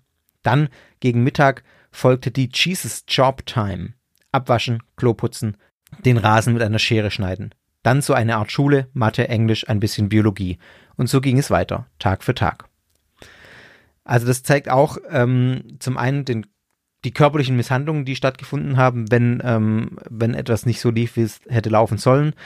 Äh, es zeigt diesen krassen militärischen auch Drill, äh, der geherrscht hat äh, und und auch diesen durchstrukturierten Alltag, jetzt mit Blick auf die Kinder bezogen, der natürlich aber auch bei Erwachsenen eine Rolle spielt. Also was ja in solchen destruktiven Gruppen immer wieder auch vorkommt, ist dieses, wir beschäftigen unsere Mitglieder die ganze Zeit mit irgendwelchen Dingen, damit sie keine Zeit haben, äh, Zeit außerhalb der Gruppe zu verbringen oder ins Nachdenken zu kommen, sondern es gibt immer was zu tun ähm, und einem wird nie langweilig in so einer Gruppe. Diese, dieses volle Commitment an die Gruppe ist damit verbunden, dass man andauernd beschäftigt ist. Linz sagt dann weiter, das möchte ich an der Stelle auch noch sagen, ich bin nie sexuell missbraucht worden. Für mich war das Schlimmste die ständige Demütigung, sagt sie. Wir wurden für Nichtigkeiten bestraft, mit Fliegenklatschen, mit Gürteln, oft vor der ganzen Klasse, also damit Bezug auf dieses Homeschooling, das, ja, das es ja gab. Ähm, ständig habe man ihr den Mund mit Seife ausgewaschen, manchmal habe sie tagelang mit einem Schild um den Hals herumlaufen müssen, auf dem stand, nicht mit mir sprechen, ich werde durch Schweigen bestraft. Das zeigt auch nochmal die drastischen Lebenssituationen, insbesondere von Kindern in dieser Gruppe zu dieser Zeit. Und dann äh, darf ich und kann ich an dieser Stelle auch nicht verschweigen, dass es zahlreiche Berichte über Menschen gibt, die eben dann, nachdem sie mit der Gruppe gebrochen haben oder aus der Gruppe rauskamen, aus welchen Gründen auch immer, mit diesen einschneidenden Veränderungen, die ich gerade geschildert habe, einfach nicht zurechtkamen. Die in diese Welt hinauskamen und sich schließlich das Leben genommen haben, ähm, weil sie nach dem Ausstieg nicht klargekommen sind.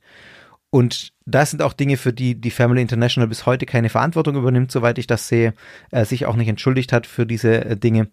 Und das ja, spricht ja auch schon Bände, dass man das einfach gewissermaßen ausblendet. Dass man dafür eine, eine riesige Verantwortung trägt, die einfach Leben zerstört hat.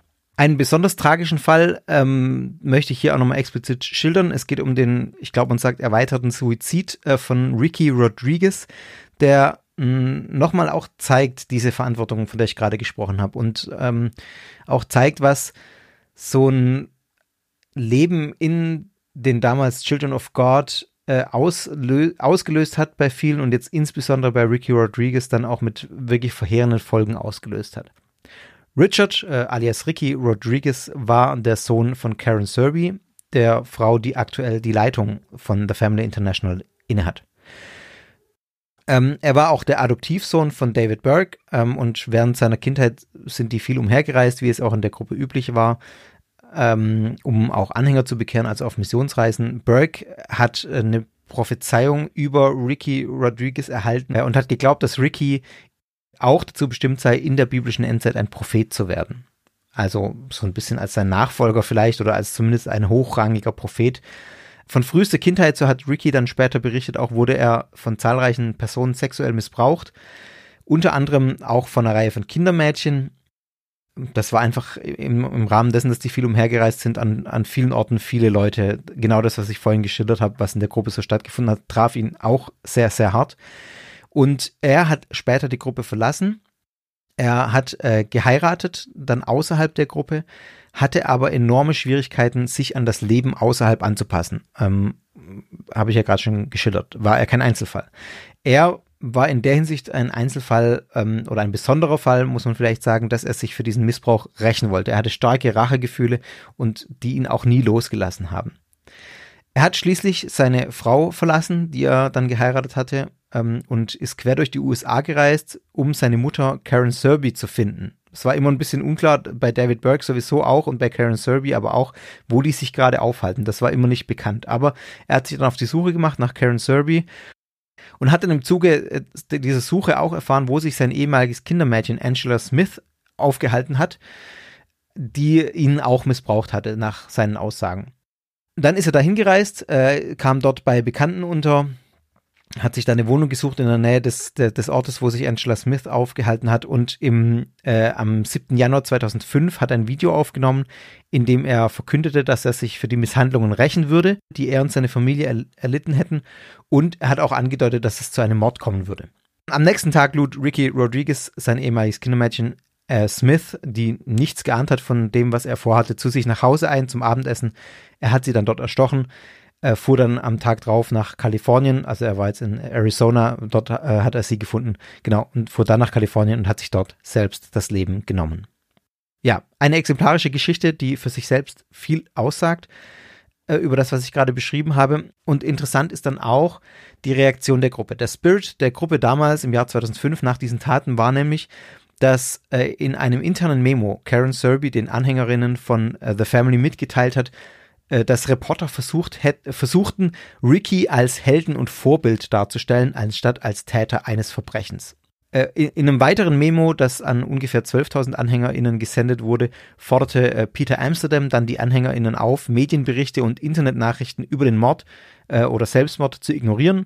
Und er hat gesagt, äh, Rodriguez sei, Zitat, vom Feind und den Kräften der Dunkelheit überwältigt worden und äh, Serby sei die süßeste, liebevollste Person, die ich kenne. Er hat auch gesagt, dass manche Menschen diese Tragödie ausnutzen würden, um ihm, Serby und The Family zu schaden, in dem Versuch, unsere Arbeit für den Herrn niederzureißen. Claire Borowick, die damalige Sprecherin von The Family International, hat gesagt, dass beide Tode tragisch seien, aber die Medienberichte Smith als Täter und Rodriguez als Opfer darstellen würden, was nicht der Wahrheit entsprechen würde, der Ansicht der Family zufolge. Und Borowick verglich Rodriguez Erziehung mit der in einer FKK-Kolonie und zitierte Wissenschaftler, die argumentierten, dass sexuelle Praktiken ähnlich denen von The Family Kindern keinen dauerhaften Schaden zufügen würden. Also 2005 muss man sagen, lange nach dem Tod Burks, vier Jahre vor dem Reboot, man hat klar auf seiner Position beharrt. Man hat es nicht zugelassen, dass Rodriguez in irgendeiner Weise als Opfer dargestellt wurde. Klar, es ist immer die Frage. Natürlich war er Täter in der Situation, aber also man kann, glaube ich, in, in, dieser krassen Situation nicht davon sprechen, dass er in keiner Weise Opfer gewesen sei, sondern ähm, diese Tat hat ja eine Geschichte. Und natürlich ist er Täter, ohne Frage, muss man auch so klar sagen. Aber es ist auch nicht richtig, hier dieser Situation, in der er aufgewachsen ist, äh, das Umfeld, in dem er aufgewachsen ist, einfach keinerlei Verantwortung ähm, zuzusprechen. Mir geht es jetzt hier nicht um juristische Korrektheit, sondern es geht einfach darum, dass man hier als The Family jetzt in diesem Memo eine klare Linie fährt äh, und überhaupt keine Verantwortung oder Mitverantwortung für die Tat sieht und äh, ja, einfach das noch 2005 unter der Leitung, die bis heute da ist, zeigt schon auch, dass, dass es da relativ wenig Willen gibt, äh, über diese Geschichte zu sprechen, über diese destruktive Geschichte auch zu sprechen und einfach da eigene Fehler auch anzuerkennen. Also ich glaube, ihr versteht, was ich sagen will. Und natürlich ist auch dieses Vergleichen äh, der Erziehung mit in einer FKK-Kolonie, also ja, äh, traurig. Ähm, weil das halt auch wieder zeigt, es erkennt diese Missbrauchssituation in keiner Weise an.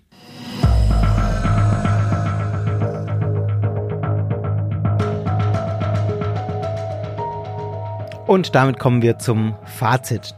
Ich habe jetzt schon vieles gesagt, ihr könnt es euch auch wahrscheinlich denken. Ich finde einfach, ähm, also heute kann man vermutlich nichts Allgemeingültiges mehr dazu sagen, ähm, außer dass sich diese Gruppe selber als ein, ein loses Netzwerk äh, von äh, christlichen Gemeinden versteht, die eine gewisse Prägung haben, die aus dieser Berg-Theologie kommt, sich darin aber in vielem gelöst hat und halt noch so ein paar spezielle spezielle theologische Schwerpunkte setzt, die man so im Mainstream-Evangelikalismus oder Mainstream-Christentum nicht findet. Das habe ich aber ausgeführt in den entsprechenden, im entsprechenden Abschnitt. Und es werden in jeder Gemeinschaft eben auch unterschiedliche Schwerpunkte gesetzt. Klar, fest, festzuhalten ist auch jetzt nochmal deutlich geworden, nach dem, was ich geschildert habe, für viele war die eigene biografische Erfahrung in dieser Gruppe brutal.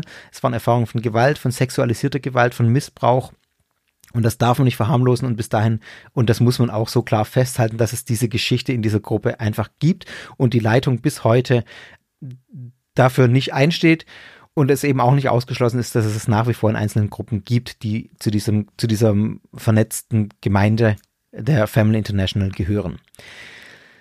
Insbesondere durch die krasse Endzeitbotschaft und diese intensive Gemeinschaft gab es früher ganz stark äh, diesen Sektencharakter und es ist durchaus gerecht, gerechtfertigt, da in dem Kontext auch, finde ich, von einer Sekte zu reden. In den damaligen Umständen treffen einfach sehr viele Faktoren zu, die eine sogenannte Sekte ausmachen und nicht umsonst gilt The Children of God in den 70er, 80er Jahren als Prototyp einer christlichen Sekte. Also das kann man schon mit vielen Punkten auch so äh, klar sagen, dass da ganz, ganz, ganz viele destruktive Elemente einfach stattgefunden haben. Und ähm, ja, das möchte ich an der Stelle auch so festhalten.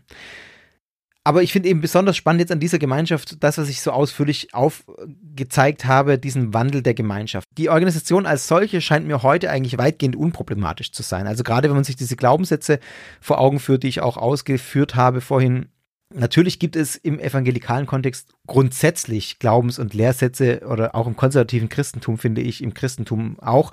Äh, wenn die stark betont werden, dann werden die einfach problematisch. Also ich, ich sage es immer wieder, die nahende Endzeiterwartung zum Beispiel, ähm, die ich als schwierig empfinde, die ich jetzt aber gar nicht mehr so krass sehe in dieser Gemeinschaft. Was ich noch sehr stark sehe, ist der Dualismus, der auch sehr explizit gemacht wird, mit dem ich muss mich selber verpflichten, auf eine Seite zu kommen. Das finde ich sehr problematisch auch nach wie vor, weil das eben auch zu so einem wir gegen die führen kann, auch wenn es nicht mehr explizit gemacht wird jetzt bei der Family International, aber das ist grundsätzlich auch was, was ich sehr kritisch sehe. Die Kritik, die man so allgemein findet an The Family International oder an dieser Gruppe, bezieht sich in der Regel auf die Zeit vor der Jahrtausendwende oder insbesondere auch auf vor 2009 ähm, und eben darauf, dass die Leitung bis heute nicht zur Verantwortung gezogen wurde, zur Rechenschaft gezogen wurde, geht wahrscheinlich auch nicht wegen Verjährungsfristen und so. Und hier möchte ich an einer Stelle nochmal bemerken, dass man hier sehr aufpassen muss, bei der Bewertung dieser Gruppe nicht von der anderen Seite vom Pferd zu fallen. Es gibt so ein, äh, ein Buch vom äh, eine Cambridge-Veröffentlichung, Cambridge Elements heißt es, glaube ich, äh, wo es um New Religious Movements geht, neue religiöse Bewegungen. Und die Religionswissenschaftlerin, die dieses Buch geschrieben hat, das sind so 90 Seiten, also ein kurzes Buch, die fällt, finde ich, von der anderen Seite vom Pferd. Die äh, tut nämlich diese ganzen kritischen Berichte und das, was ich jetzt gerade auch zitiert habe, nochmal, diese Spiegelberichte, also diese Missbrauchserfahrung mit Aufmerksamkeitssucht ab im Prinzip. Also ich zitiere mal einen Satz daraus. Die Erzählungen der zweiten Generation, die in Büchern, Filmen, Podcasts und in den Medien veröffentlicht wurden, dienten auf unterschiedliche Weise dazu, Beschwerden auszudrücken, zu Aktionen gegen die Bewegung aufzurufen oder soziales Kapital und Bekanntheit für kommerzielle Zwecke wie Buchverkäufe und Geschäftsinteressen zu gewinnen. Also es wird quasi hier unterstellt, man macht das nur aus Gründen der Bekanntheit und aus finanziellen Interessen. Das finde ich schon ein starkes Stück.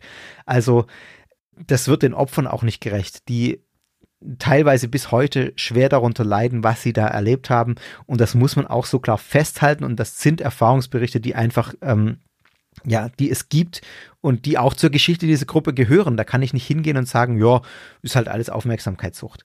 Also das darf eben auch nicht passieren. Man muss das Ganze im Kontext sehen, ja, man muss es über die Zeit hinweg sehen, die geschichtliche Entwicklung sehen, aber man muss eben festhalten, dass diese Gruppe unfassbares Leid unter vielen Menschen verursacht hat. Punkt. Und man muss davon ausgehen, dass es bis heute einzelne Kommunen gibt, in denen es auch weiterhin so ist. Auch wenn es vom System, vom übergeordneten System, The Family International, nicht mehr gebilligt wird. Und ich teile die Einschätzung, ähm, die ich auch gelesen habe von Beobachtern dieser Gruppe. Da fiel der Ausdruck, dass wir gerade the final chapter of the life cycle of the Family International beobachten. Schwer vorstellbar, dass das nochmal eine Gruppe wird, die irgendwie es nochmal schafft, diese gemeinsame Identität herzustellen, die ähm, nochmal so eine gemeinsame Linie herstellen kann und nochmal eine engere Gemeinschaft, sondern mein Eindruck ist auch, das ist, äh, ja, sind die letzten Züge, The Family International sind die letzten Züge von den Children of God, die langsam aufgehen und dann auch nicht mehr sich als irgendwie eine nennenswerte Gruppe konstituieren können.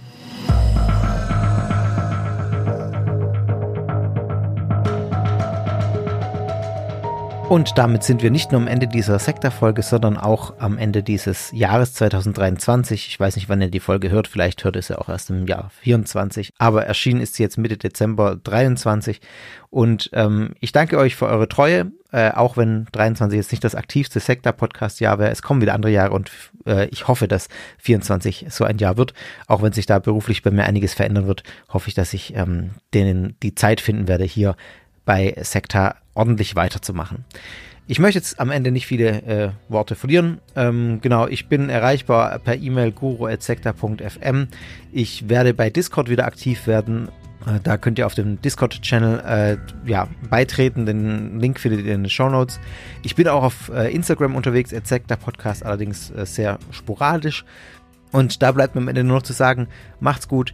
Ich wünsche euch äh, ruhige und besinnliche Feiertage. Lasst es euch gut gehen. Und mir bleibt nur noch zu sagen, tschüss, bis zum nächsten Mal bei Sekta.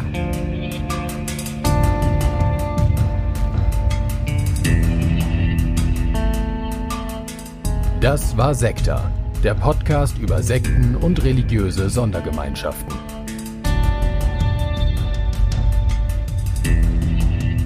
Sekta ist Teil des Ruach Jetzt Netzwerks.